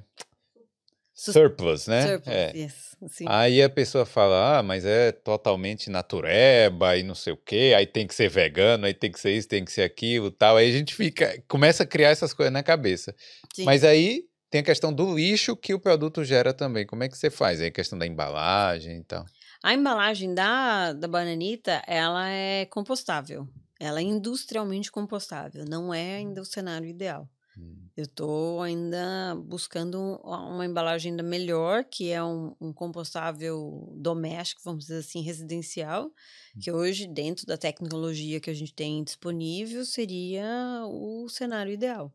Hum. Acredito que eu ainda esse ano consiga fazer essa, essa troca ainda do home compo do industrial compostable pro, pro, pro home compostable. Mas aqui você pode colocar no coisa de, de reciclável normal, né? É, na verdade, No verde. Hum. hoje, né, em termos de número, 6 a 9% do plástico, dos produtos que, são é, reci- dos, não vamos dizer do plástico, vou, vou, vou falar do reciclável em geral. É realmente reciclável. Sim, o resto é tudo incinerado. Imagino. Então eles não e não estou falando só aqui da Irlanda, não. A gente está falando de, de Alemanha, É. né, Holanda, outros países. Eu vi uma reportagem que no Canadá os caras botaram tipo um AirTag no, no lixo lá. E aí, quando foi ver, foi parar no, no coisa lá de, de incinerar. Incineração. Então você Hum. fala, não, vai ser reciclável. Não, ser reciclável não é uma opção. Hum. Mas assim, existem, começando a existir. É um pouquinho mais caro? É um pouquinho mais Hum. caro. Então reflete, óbvio, no custo final do produto. Mas não é aquela coisa impossível que eu, como empresa, não consiga fazer. Né? O problema é eu educar o meu consumidor, né? Hum. Que meu produto é diferente do produto da prateleira, do lado da prate- do lado dele da prateleira, né? E por que que ele tem que comprar o meu e não comprar o, o outro? Então, essa educação é uma coisa que eu acho que ainda vai demorar muito tempo para acontecer. Das pessoas falarem, poxa, ainda mais agora, numa época de, de recessão, onde está todo mundo literalmente contando os centavos, né? Hum. Ah, mas eu quero me dar o prazer de comer um, um produto assim. Ah, por que, que eu vou gastar um euro a mais nesse produto se eu posso comprar esse outro e hum. ter o mesmo prazer, né? Porque esse produto, no final das contas ele, ele é. Ele, você fala hoje, a palavra sustentável tá, tá virou hum. modinha e vira tudo. Até hoje, hum. quando eu vou na academia, ela, a professora grita: faça o exercício de uma maneira sustentável. Eu falei, gente, até o exercício agora é sustentável. Mas é. vamos lá. Mas vai ser realmente, ele é. Vamos, o, o que a gente dizia do ecologicamente correto antigamente, né? É a melhor opção. Então, por que não ir para essa melhor opção? Se você for para essa melhor opção, o que, que reflete? O, o supermercado ou o comprador está vendo, olha, esse produto está vendendo. Então, se esse produto está vendendo, é sinal que é isso que o consumidor quer. Se é isso que o consumidor quer, ele vai buscar mais produtos na mesma linha e vai deixar os outros produtos de lado e é assim que funciona. Óbvio hum. que não tão simples como eu estou falando, Sim. mas é um indicativo, né? Sim. Então, eu falo que eu tenho a obrigação hoje de todos os produtos que eu crio, que eu criar daqui para frente, eles serem o mais sustentável possível com a melhor opção de embalagens que eu tiver no mercado. O meu sorvete, por exemplo, ele vem num um pote que é reciclável plástico né? Uhum. Aí todo mundo fala, nossa, mas é plástico. Tudo bem, é plástico. Mas é, não só pela questão do reciclável. Em termos de qualidade do produto, ou plástico pro sorvete, né? Quando ele vai para o freezer, é, ele só perde para o alumínio. Que eu já tenho o alumínio, mas por ser um produto, pela logística do produto ser difícil, é uma coisa que eu quero introduzir através de uma subscrição. Né? Só que para eu ter uma subscrição, eu vou ter que criar um, é uma outra é como se fosse um outro negócio para que eu tenha um sorvete que as pessoas consumam o sorvete, retornem o, a, embalagem, a embalagem, eu consiga esterilizar e limpar essa embalagem e reutilizar. Essa é, na verdade, essa economia circular é o melhor dos mundos. Nenhum outro outra embalagem substitui essa possibilidade. Mas é uma coisa que dá trabalho. E tudo que dá trabalho tem custo. Tem custo. É. E aí, será que as pessoas estão disponíveis a pagar esse custo? Então, ainda é uma coisa que eu estou trabalhando e vendo como que eu vou implantar isso para eu ter o, menos trabalho, menos custo possível e gerar um melhor resultado de uma maneira geral para o consumidor e para mim enquanto empresa. Então, eu falo que a minha obrigação enquanto empresa, de qualquer empresa hoje que é, nasceu, que tiver no mercado, no, o mínimo que tem que fazer é buscar quais são as melhores opções de, de, de embalagem, da maneira de você é, reutilizar esse produto, né? Você tem que pensar de uma maneira geral, você tem que pensar em, em todos os, os, os, os ângulos que aquele seu produto vai impactar. E qualquer empresa, né? Qualquer não só, empresa. Não, não, não a sua empresa Não só a minha no... empresa. As pessoas perguntam, ai, como a sua empresa pode ser mais sustentável? Eu falei, é, é muito difícil. Ela nasceu da, de uma ideia sustentável. Né? Hum. Então não tem como eu não ser sustentável em todos os aspectos. Eu vou, eu vou estar sempre que estar tá à frente do que todo mundo está fazendo. Só que você está à frente do que todo mundo está fazendo também tem, é um peso, né? É, é você ser o primeiro, você ser o pioneiro, é você ter que trazer uma carga de tipo, eu preciso educar as pessoas, eu preciso mostrar o que elas fazem. Como... No começo, é, logo que, que a empresa nasceu, eu, eu entregava o sorvete numa, numa cooler bag. Hum. Bonitinha, com a logo da empresa, bonitinha. Era uma graça a cooler bag. E eu não cobrava nada mais por isso. Não existia um preço. Você entregava né? para. Entregava na casa das pessoas. Ah, sim, né? sim. Então as pessoas pediam no site, né? Aí já vinha bonitinho Vinha lá, bonitinha né? na, na cooler bag. Porque eu não queria entregar numa sacola que a pessoa fosse jogar a sacola fora. Uhum. Eu queria entregar em alguma coisa que a pessoa pudesse reutilizar. Sim. Eu vi gente jogando fora, no lixo. Oh. Então, eu fazia questão na hora de eu entregar o, o, o, produto, eu falar o seguinte: a pessoa. Tinha gente que falava assim, nossa, veio numa cooler bag, eu falei, você quer que eu te devolva? E eu sempre falava o seguinte: se você vai é, reutilizar, fique. Se você não vai reutilizar, peça de novo, Que é o próximo pedido, eu vou te entregar numa outra cooler bag e você me devolve essa. E a gente vai fazendo essa troca. E aí a gente vai mantendo essa cooler bag. Boa ideia, ainda mantém o cliente. Sim, exato. Mas eu sei, muita gente manteve, estava reutilizando, eu vi- virava e mexia, eu recebia mensagem de pessoas, ah, eu, vou, eu levo uma marmita do trabalho na, na sacolinha da Cream of the Crop, ah, minha filha leva a lancheira, é, em vez da lancheira é, um, um- é a sacola da, da Cream of the Crop, mas eu vi muita gente é, falando, ah, eu não sabia que podia reutilizar, Hum, né? Então, é. é a tal da educação que a gente fala e que dá trabalho. né? É, é formiguinha, né? É trabalho de formiguinha. Vem cá, deixa eu só lembrar pra galera pra mandar umas perguntas aí, se quiser mandar. Se, se quiser ajudar o canal também, aproveita e manda um superchat aí que a gente lê aqui em prioridade. É, e deixa eu, pe- eu vou experimentar aqui, né? Ih, essa ao bananita vivo, aqui, assim? Porque Ó, ó. é porque eu, eu já comi essa aqui, né? Essa daí é de açaí. Essa aqui é de açaí. Deixa eu abrir aqui mostrando pra câmera. Pergunta aí, você tá em quantos supermercados hoje? Como é que, supermercados? Eu tô em mais ou menos, na Irlanda toda dá, dá mais ou menos 40 pontos de vendas 40 pontos de venda. né? Em- de sorvete e bananita.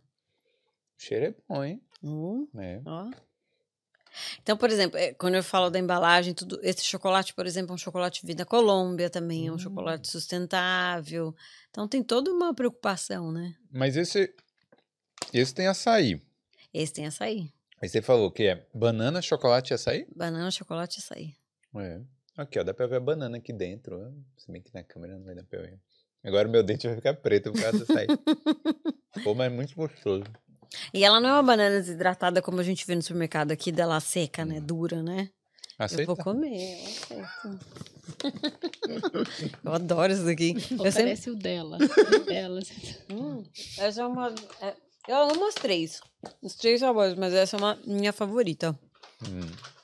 Quais, qual é o outro sabor? De amendoim. Eu não trouxe pra você o de amendoim, né? Olha aí, tá vendo? Pra, pra gente não desperdiçar. Hum.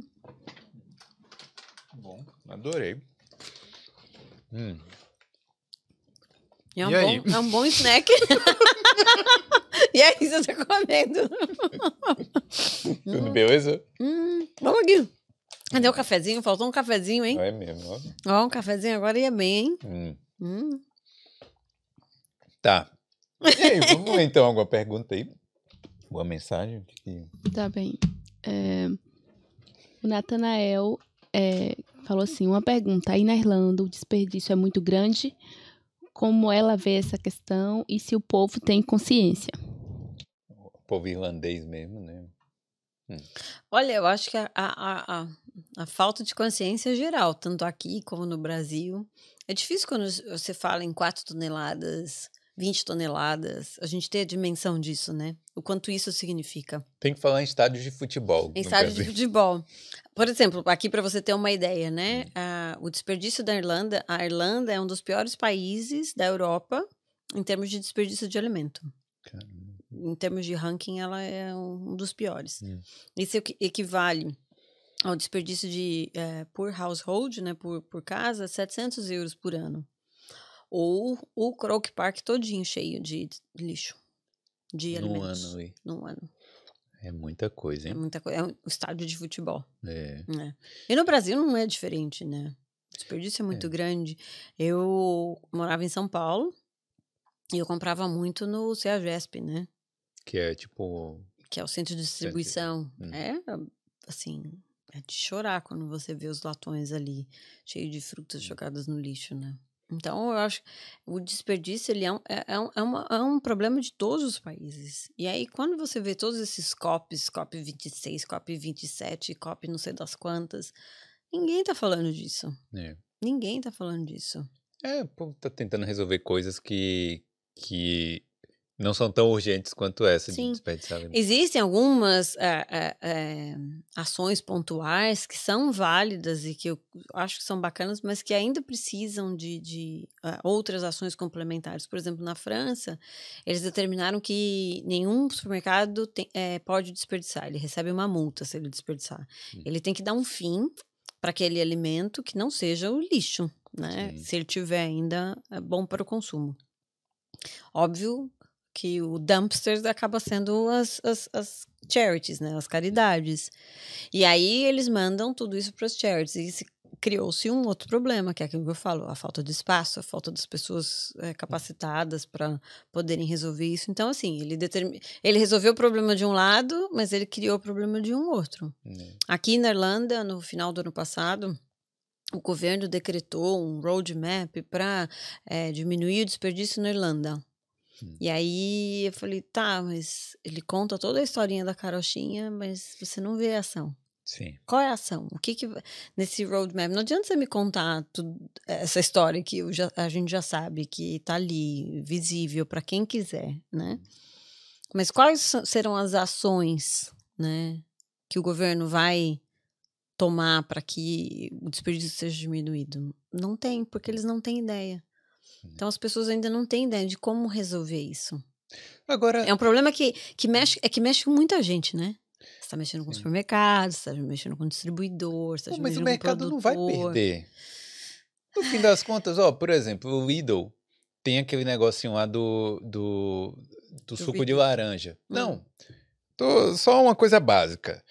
Que você vai lá na seção, aí tem a maquininha de Ah, fazer sim, suco sim, de sim, laranja. Sim, sim. Pô, a laranja ali não precisa estar linda para você tomar o suco de laranja, certo? Sim. Aquilo é uma ação. Eu não sei se eles, se eles fizeram nesse, nesse sentido. Eu, eu também acredito que não. Não. Mas, por exemplo, você vai falar assim: ah, essa laranja já não dá mais ali para vender, pega, joga dentro daquela máquina ali, as pessoas fazem o suco ali e tal, Seria beleza. uma boa, mas não é essa Não, eu sei, tudo bem, mas a intenção motivo, a não foi intenção. essa. a intenção.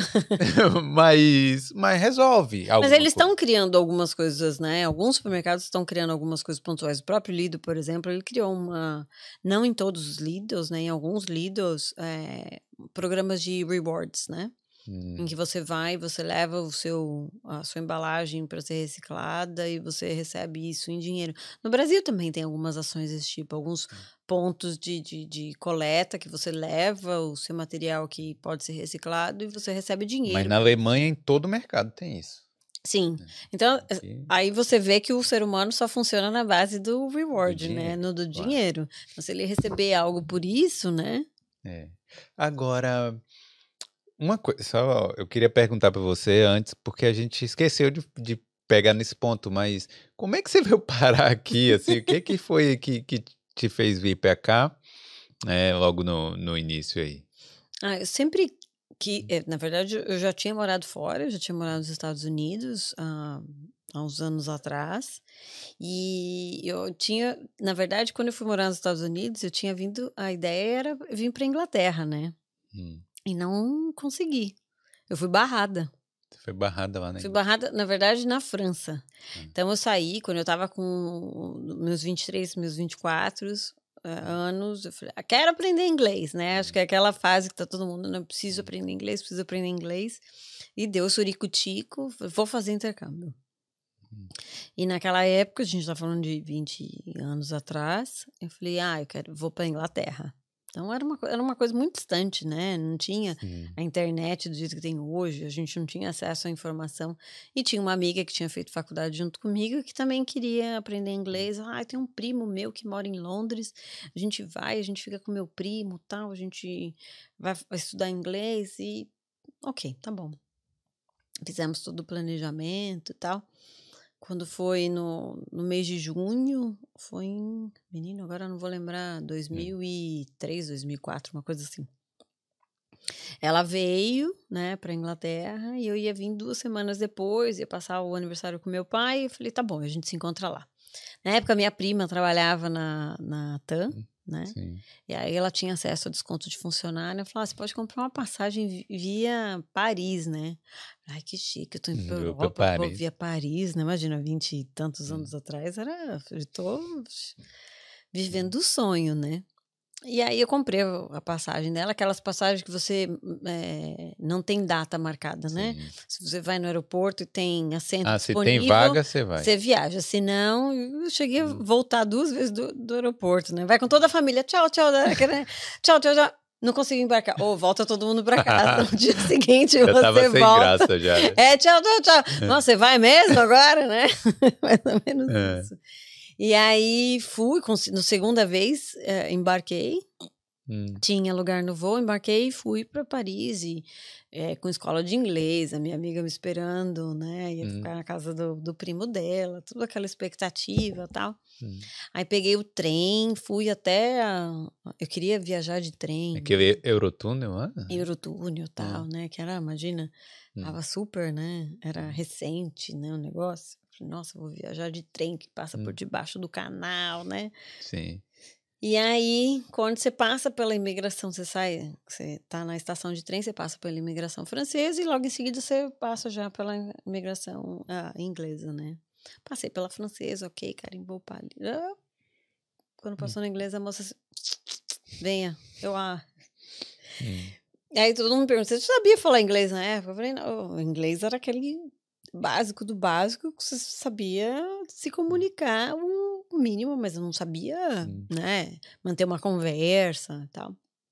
Aí a mulher me chamou de lado e falou assim, não vou deixar você entrar não. Eu, oi?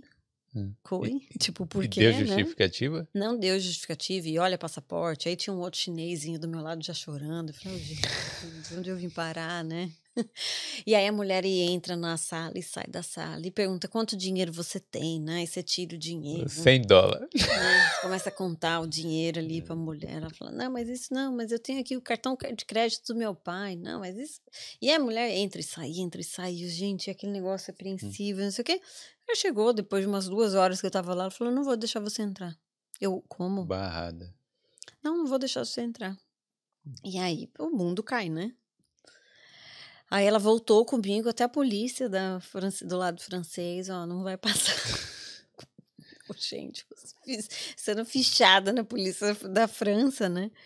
E aí ela virou, e né, na hora que ela me deixou, ela faz, ela olhou pra mim, né? E falou assim: "Vem amanhã, porque amanhã não vou eu, sou eu que vou estar aqui". Ah. Eu, tipo, a mulher tá fazendo de, tá de sacanagem, né? Ela Uhum. tá, tipo, um- ela tem um número Uma X cota. de pessoas, uma cota pra ela barrar hoje, né? Hum. Aí, menino, aque- aquele, sabe quando aquela coisa, o mundo caiu, literalmente. E comecei a chorar, e o cara da França, o policial francês me perguntando, eu só consegui chorar. E aí o cara perguntava meu nome, eu não conseguia responder. Eu sei que eu voltei, peguei o telefone, liguei pro meu pai, sabe, "Ai, aquela, aquela choradeira. E eu tinha passagem que não, não tinha data, né? Hum. E aí, sabe, eu falei, não vou- aqui, vou ficar onde, né? Hum. Não, não- sabe, menina de tudo, sem noção nenhuma do que fazer e o, o- como agir numa situação dessa. Hoje eu ia tirar de letra, né? Mas naquela época não, não consegui. E aí voltei, eu lembro que eu voltei pro guichê da TAM, virei pra mulher, eu quero. Mas você chega hoje, eu quero ir embora, tem lugar no voo. A mulher tinha achado um lugar no voo, ela tinha até oferecido pra eu ficar na casa dela. Ó, Mas sa- sabe quando você faz assim, não, não, Sim. não, não, bloqueou tudo? Eu falei, ai, chorando. Voltei pro Brasil, né? No mesmo dia, eu cheguei na França, no dia, na noite, voltei. Tipo, 48 horas praticamente viajando. Minha família de novo, voltou, né? Já? Poxa, a gente te deu tchau ontem, né? Hum. E aí ficou aquela coisa horrorosa. E na época eu tinha visto para os Estados Unidos, Hum. aqueles vistos de 10 anos que se tinha antigamente, acho que nem tem mais Ainda hoje, tem, né? Tem tem. ainda. Hum. Eu falei, quer saber, eu vou para os Estados Unidos. Hum. Acabei ficando indo um mês e meio depois fui para os Estados Unidos, fiquei com a família Hum. que a minha irmã tinha feito intercâmbio. Aí fui, aprendi a falar inglês, fiquei com, fiquei com família americana, e tal, fiquei lá um tempo. E aí você é mordidinho, né, pela Por viajar. por então. viajar e por morar fora, enfim. Fiquei lá quase um ano. Aí voltei, né? Porque já tinha expirado o visto, não tinha mais como ficar. E eu fiquei com aquela sensação, né? De tipo, eu ai- ainda vou voltar na Euro, né, Vou ser Europa, permitida. vou ser permitida tal. E é engraçado, porque hoje eu tenho cidadania portuguesa. Meu avô era português, mas não Hum. fazia a menor ideia de que de como tirar, como fazer. Hoje tá tudo Hum. tão mais. A informação está tão mais eh, disseminada, né? É muito mais fácil você ter acesso à informação, né? E aí, mas fiquei com aquilo na cabeça. E quando os pais do, do meu marido faleceram, faleceu meu sogro, minha sogra, seis meses depois, faleceu meu sogro, e aí a vida não, não tava legal. Eu falei, a gente precisa fazer alguma coisa, começar de novo, né? E aí resgatei aquele Um sonho. aquele sonho, aquela sensação. E eu já estava com filho, é, meu filho estava com oito anos na época. Falei, vamos morar fora? Né? Ele, na mesma hora, topou, falou, vamos. E a gente viu aquilo realmente com um, come um novo começo, né? Eu estava com 39, ele com 40. E, e a gente já não. A, a vida que a gente estava vivendo já não cabia mais, né? Hum. Não, a gente não, não se via mais ali. Então eu falei, vamos, vamos tentar, né? E a gente saiu do país sem contar. Aí dessa, dessa vez eu fui no aeroporto sem família. Não contou ninguém. Eu não contei pra ninguém. Os únicos que sabiam, óbvio, era meu pai, minha madrasta, só. Nem minha tia próxima sabia. E a gente falou: não, vamos. Porque eu tinha dado entrada no meu, na minha cidadania portuguesa, não sabia se ia dar certo ou não. Entrei aqui como estudante, então vim como estudante, e meu marido e meu filho iam vir depois. E a gente não sabia se ia dar certo, se a gente ia gostar. É, Uma coisa é você, né? Hum. Outra coisa é você vir com um cachorro, gato, papagaio e periquito, né? Sim. Então, a- além eh, de mim, tinha o meu marido tinha meu filho. E se meu filho não se adaptar, É. né? Mas Como que você faz? você esperou sair a cidadania pra trazer seu filho? Não. Eu vim primeiro, Hum. né? Aí aquelas loucuras que a gente faz para que as coisas deem certo, né? É, tinha dado a entrar na cidadania, a moça falou: Ó, espera um ano. Então eu falei pro meu marido: "Ah, vamos entrar como estudante mesmo. Eu já tinha, como o, o trabalho de chefe aqui já tinha sido aprovado pelo governo para receber visto, eu falei: eu vou tentar um visto lá quando Hum. chegar. Então eu já vim para cá com duas entrevistas de emprego. Eu falei: vamos ver se eu consigo visto. Logo, o primeiro emprego que eu tive, ele me ofereceu visto. Não. Só que meu marido e meu, meu, meu filho ainda estavam no Brasil, né? Hum. E aí que aqui eu descobri sobre a questão da cidadania italiana e meu marido chama Marcelo Tessarotto. Falei, quem é o italiano na sua família, filho? Vai descobrir. É. Aí ele falou, ah, meu bisavô. Falei, tá bom, então vai procurar os documentos do seu bisavô. Falei, mas não sei onde começar, vai começar pelo cemitério onde ele tá enterrado. Foi literalmente pelo cemitério que ele começou. E aí eu já aqui, trabalhando já, aquela coisa de PPS, de NIB e tudo mais, e estudando e trabalhando. É, não trabalhando as 20 horas, né? Trabalhando 60 horas por semana, mas tá bom. Disfarça. Daí a gente disfarça e aí eu falei assim, tá, é, você consegue todos os documentos? E aí ele começou a procurar, ele falou, acho que consigo. Então ele tava com uma passagem marcada para vir 20 dias depois para cá. E ele ia entrar como estudante, ele ia entrar como turista, deixar meu filho comigo, ia sair, voltar, começar aquela coisa, né? Uma maluquice aí. Aquela maluquice, mas que a gente falou, não, vamos ver se, se vale a pena. A gente realmente estava apostando nisso. E aí ele conseguiu todos os documentos que ele precisava em, uma- em questão de um mês. Cancelamos a passagem dele, que ia vir direto para cá, ele foi para Itália. Ah, Então ele foi com meu marido para Itália, com meu filho para Itália. Resolveu tudo. Resolveu tudo, ficaram lá quase, quase seis meses. E eu aqui.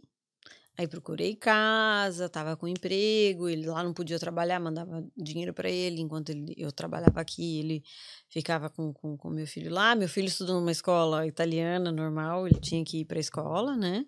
É, toda criança é, tinha que ir para a escola, independente do que estava fazendo ou não no país. E ele foi e curtiu. A cidade era uma graça que eles ficaram, mas e ainda assim a gente não contou nada para ninguém. Então, só a partir do momento que a cidadania dele saiu, que isso foi no finalzinho de 2018, que a gente recebeu, realmente vai sair, é só uma questão do documento ser impresso, né? Que aí a gente ligou para os parentes e falou: Ó, tamo, né? Tamo morando. Bom, né? E aí foi. Mas aí agora o pessoal tá te vendo aí. E agora tá aí. né? Não, mas eu tinha contato já pra todo Agora mundo. já sabe. antes. Pô, mas é, você tem orgulho aí de onde você chegou? De onde você tá, né? Porque você falou, falou, né? Onde é que você vai chegar daqui a cinco anos? Mas você tem orgulho de onde você já chegou até agora aí? Poxa, muito, muito. Às vezes a gente esquece de fazer essa eh, essa eh, essa análise, né? Hum. Tem dia que eu falo, eh, são as pequenas. Eu falo, semana, acho que foi semana retrasada, né? eh, que chegaram as minhas caixas das bananitas impressas um código de barras. E eu olho, aquilo me deu uma sensação de tipo, olha só o que eu fiz, eu tenho até caixa, É. né? Com código de barras, né? E aí você fala, são as pequenas vitórias, né? Então, é quando eu olho isso, é que eu tenho realmente noção de que, tipo, olha tudo que eu fiz, né? De começar a produzir na minha casa até onde eu tô.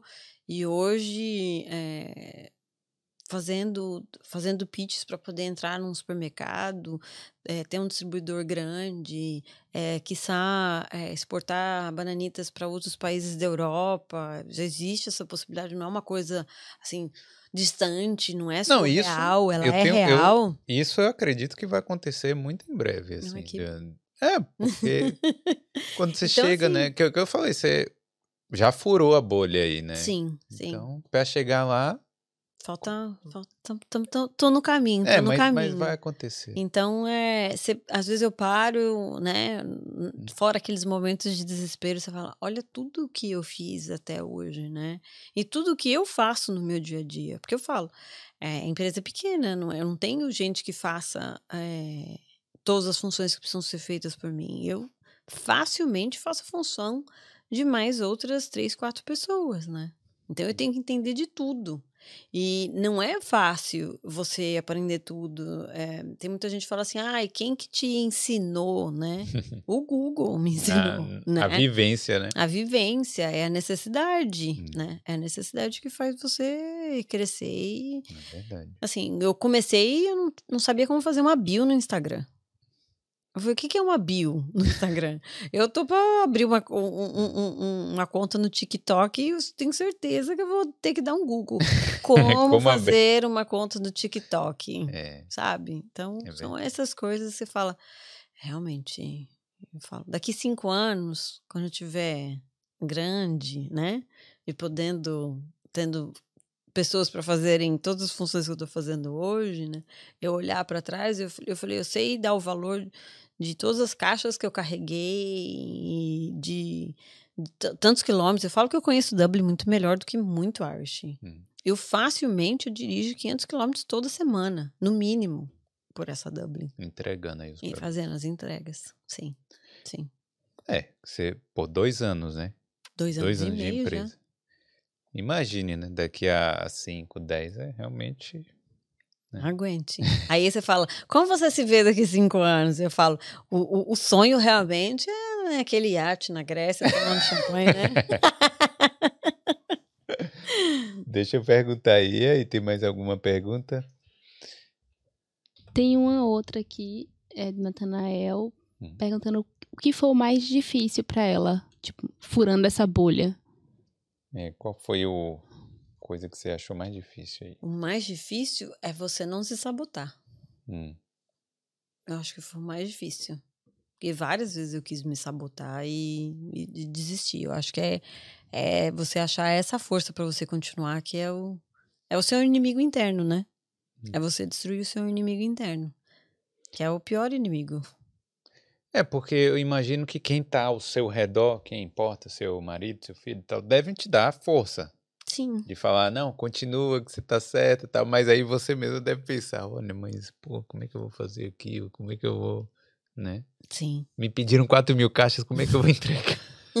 Como é que eu vou fazer tudo isso? É. Sim, tem a, a, a do- a dor física, do cansaço físico, que você fala, não aguento, não aguento, não aguento, eu vou desistir, eu vou desistir.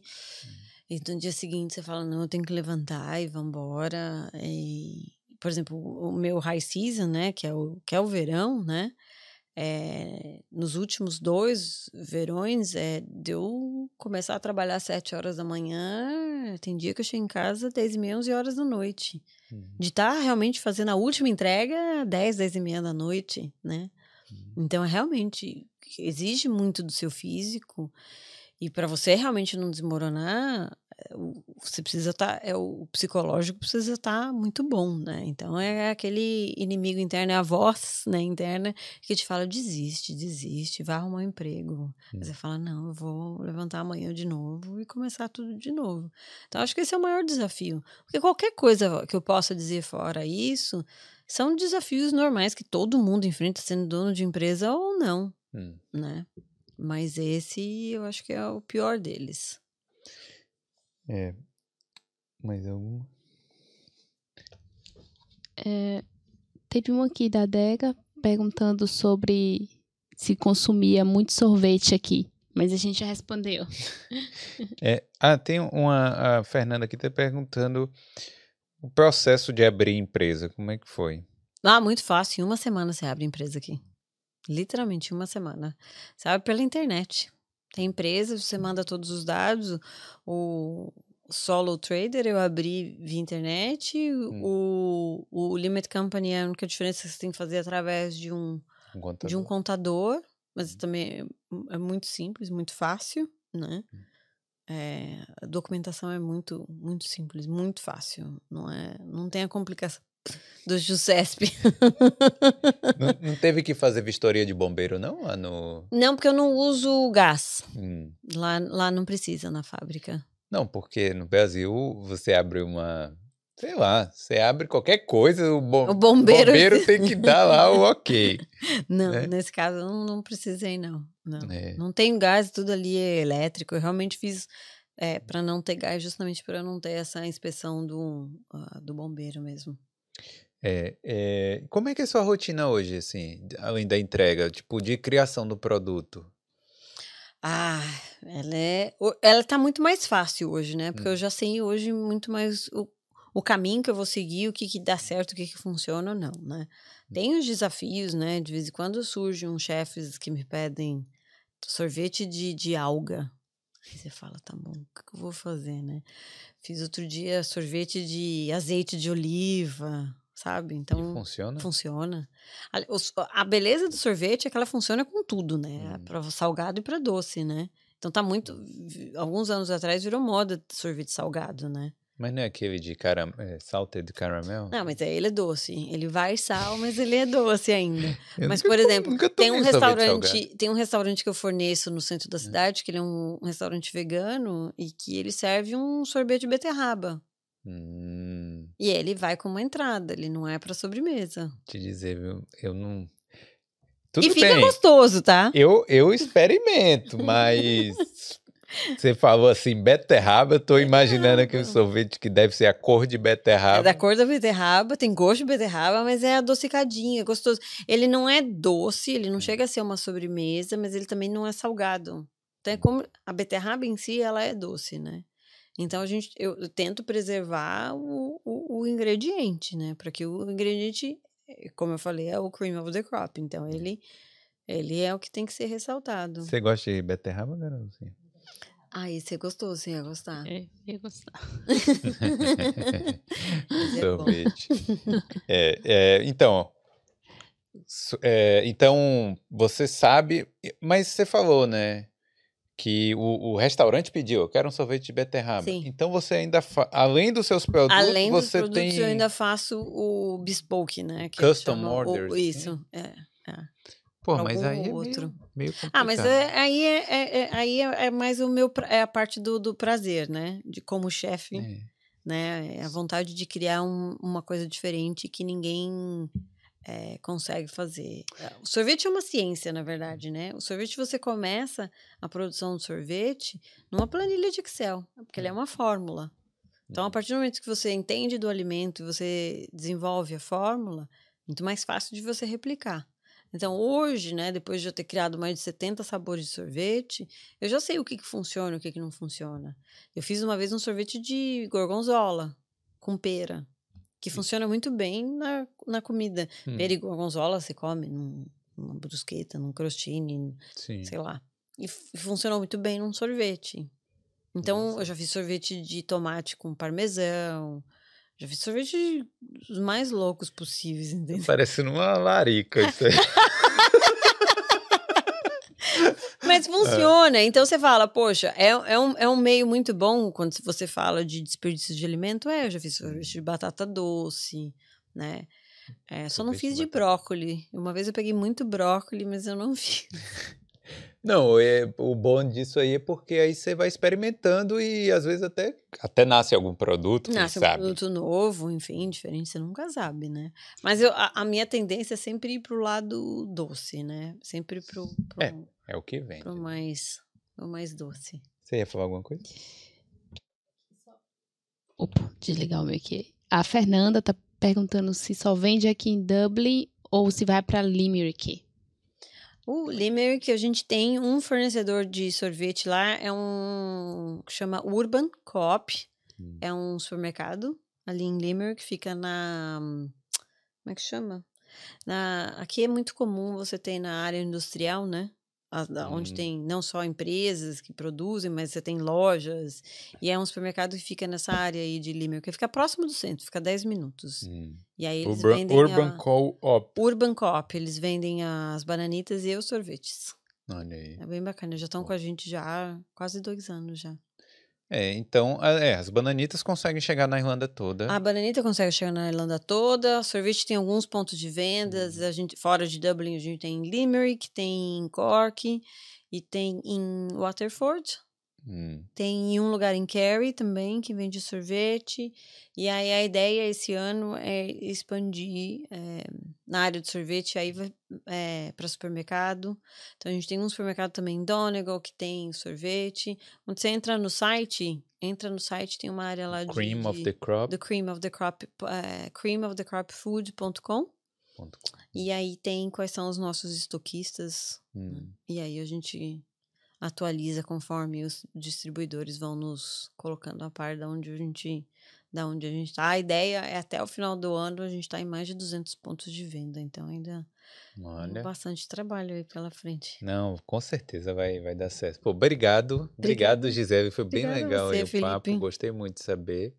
É, bom, vou convidar a galera aí para experimentar as bananitas. Olha aí, ó. Imagine aí esses produtos aí. Esse aqui já tá aberto, ó. Ó, isso aí vai acabar hoje. É, com certeza. Então, para você que tá na Irlanda e quiser pedir a bananita, Hum. creamofthecropfood.com. Ah, você Tem- pode pedir online Você também. pode pedir online. Hum, É, você pede online até as 10 horas do dia, a gente consegue mandar no mesmo dia e chega no dia seguinte. Olha aí. E aí, se você pede acima de 28 euros de produto, não tem custo de frete. Olha aí, E ó. estamos com 15% de desconto até dia 31 de outubro. Entra lá no site que tem o código Isso. Ready for 2023. Aí você tem 15% de desconto e não paga o frete. Olha aí. Galera, Tá bom? experimente lá bananitas. E outra, deixa o like nesse vídeo. Se não for inscrito, aproveita e se inscreve. E segue lá. Tem Instagram também, né? Tem Então, Instagram, tem, estamos no Instagram, LinkedIn, Facebook, Twitter. hum, Isso aí. Agora, só pra, pra gente. Provem, ó, provem o sorvete também. Prova sorvete também, não Ah, é bananita. verdade. Na próxima É. vez eu trazer o sorvete. É, acho que esqueceu. Só pra gente finalizar, você, para quem tá começando, o que é empreender fora, o que, que você diria assim pra essa galera que tá ainda na fase de começar a empreender? Eu falo, tem duas coisas. Uma, se você está fazendo aqui, né? É, não tenha medo de falar inglês. É, as pessoas nunca vão te corrigir e vão deixar de te entender porque seu inglês é, é broken English. Então, não tenha medo de falar inglês. É, o Irish, principalmente, ele vai fazer uma força muito grande para te entender e nunca vai te corrigir. Então, não tenha medo. Vá. Seja cara de pau. Pergunte. É, traga o Irish do seu lado, porque ele é a pessoa que vai estar tá ali te ajudando é, todo dia, é o que vai conseguir te colocar no mercado, é o que vai te ajudar. E eles estão assim, eles são muito, muito, muito, muito receptivos. Muito, assim, é fora do normal a recep- a receptividade do Irish, principalmente com a gente brasileiro. Quando você fala que você é do Brasil, então ele fala, oh, churrasco, farofa. Eles gostam muito, então eles sabem o quanto é difícil você estar fora do seu país. Então ele fala, não, é, literalmente eles pegam na sua mão e falam, vem cá que eu vou, eu vou te ajudar. E eu tive muitos anjos no meio de caminho, justamente por não ter vergonha de pedir. Pede, pergunte e não tenha medo de falar. Não tenha medo de, de ir atrás, de correr, de perguntar. As pessoas, eu, eu ouço de, de muitas brasileiras, né? Ai, mas eu não falo inglês, eu tenho vergonha. Filha, falem. Fale qual- do jeito que você falar, do jeito que você souber falar, as pessoas vão te entender. Vai na mímica, vai no gesto, mas vai, sem medo. vai, uma hora vai sair, uma hora destrava, e quando você menos perceber, você fala, poxa, olha só o que eu estou fazendo. Então, não tenha medo. Os desafios vão ser os mesmos de ser empreendedor aqui no Brasil, né? Os desesperos, as choradeiras são as mesmas. Isso não muda. Mas o fato de você estar tá aqui, é, na verdade, eu vejo como um ponto positivo, não como um ponto negativo. É. Então, bora. Vai que dá certo. É isso aí. Pô, obrigado, Gisele. Obrigada a você, Felipe. Manda um tchau aí naquela câmera. Tchau, gente. Valeu. Obrigada. Valeu. Siga a gente.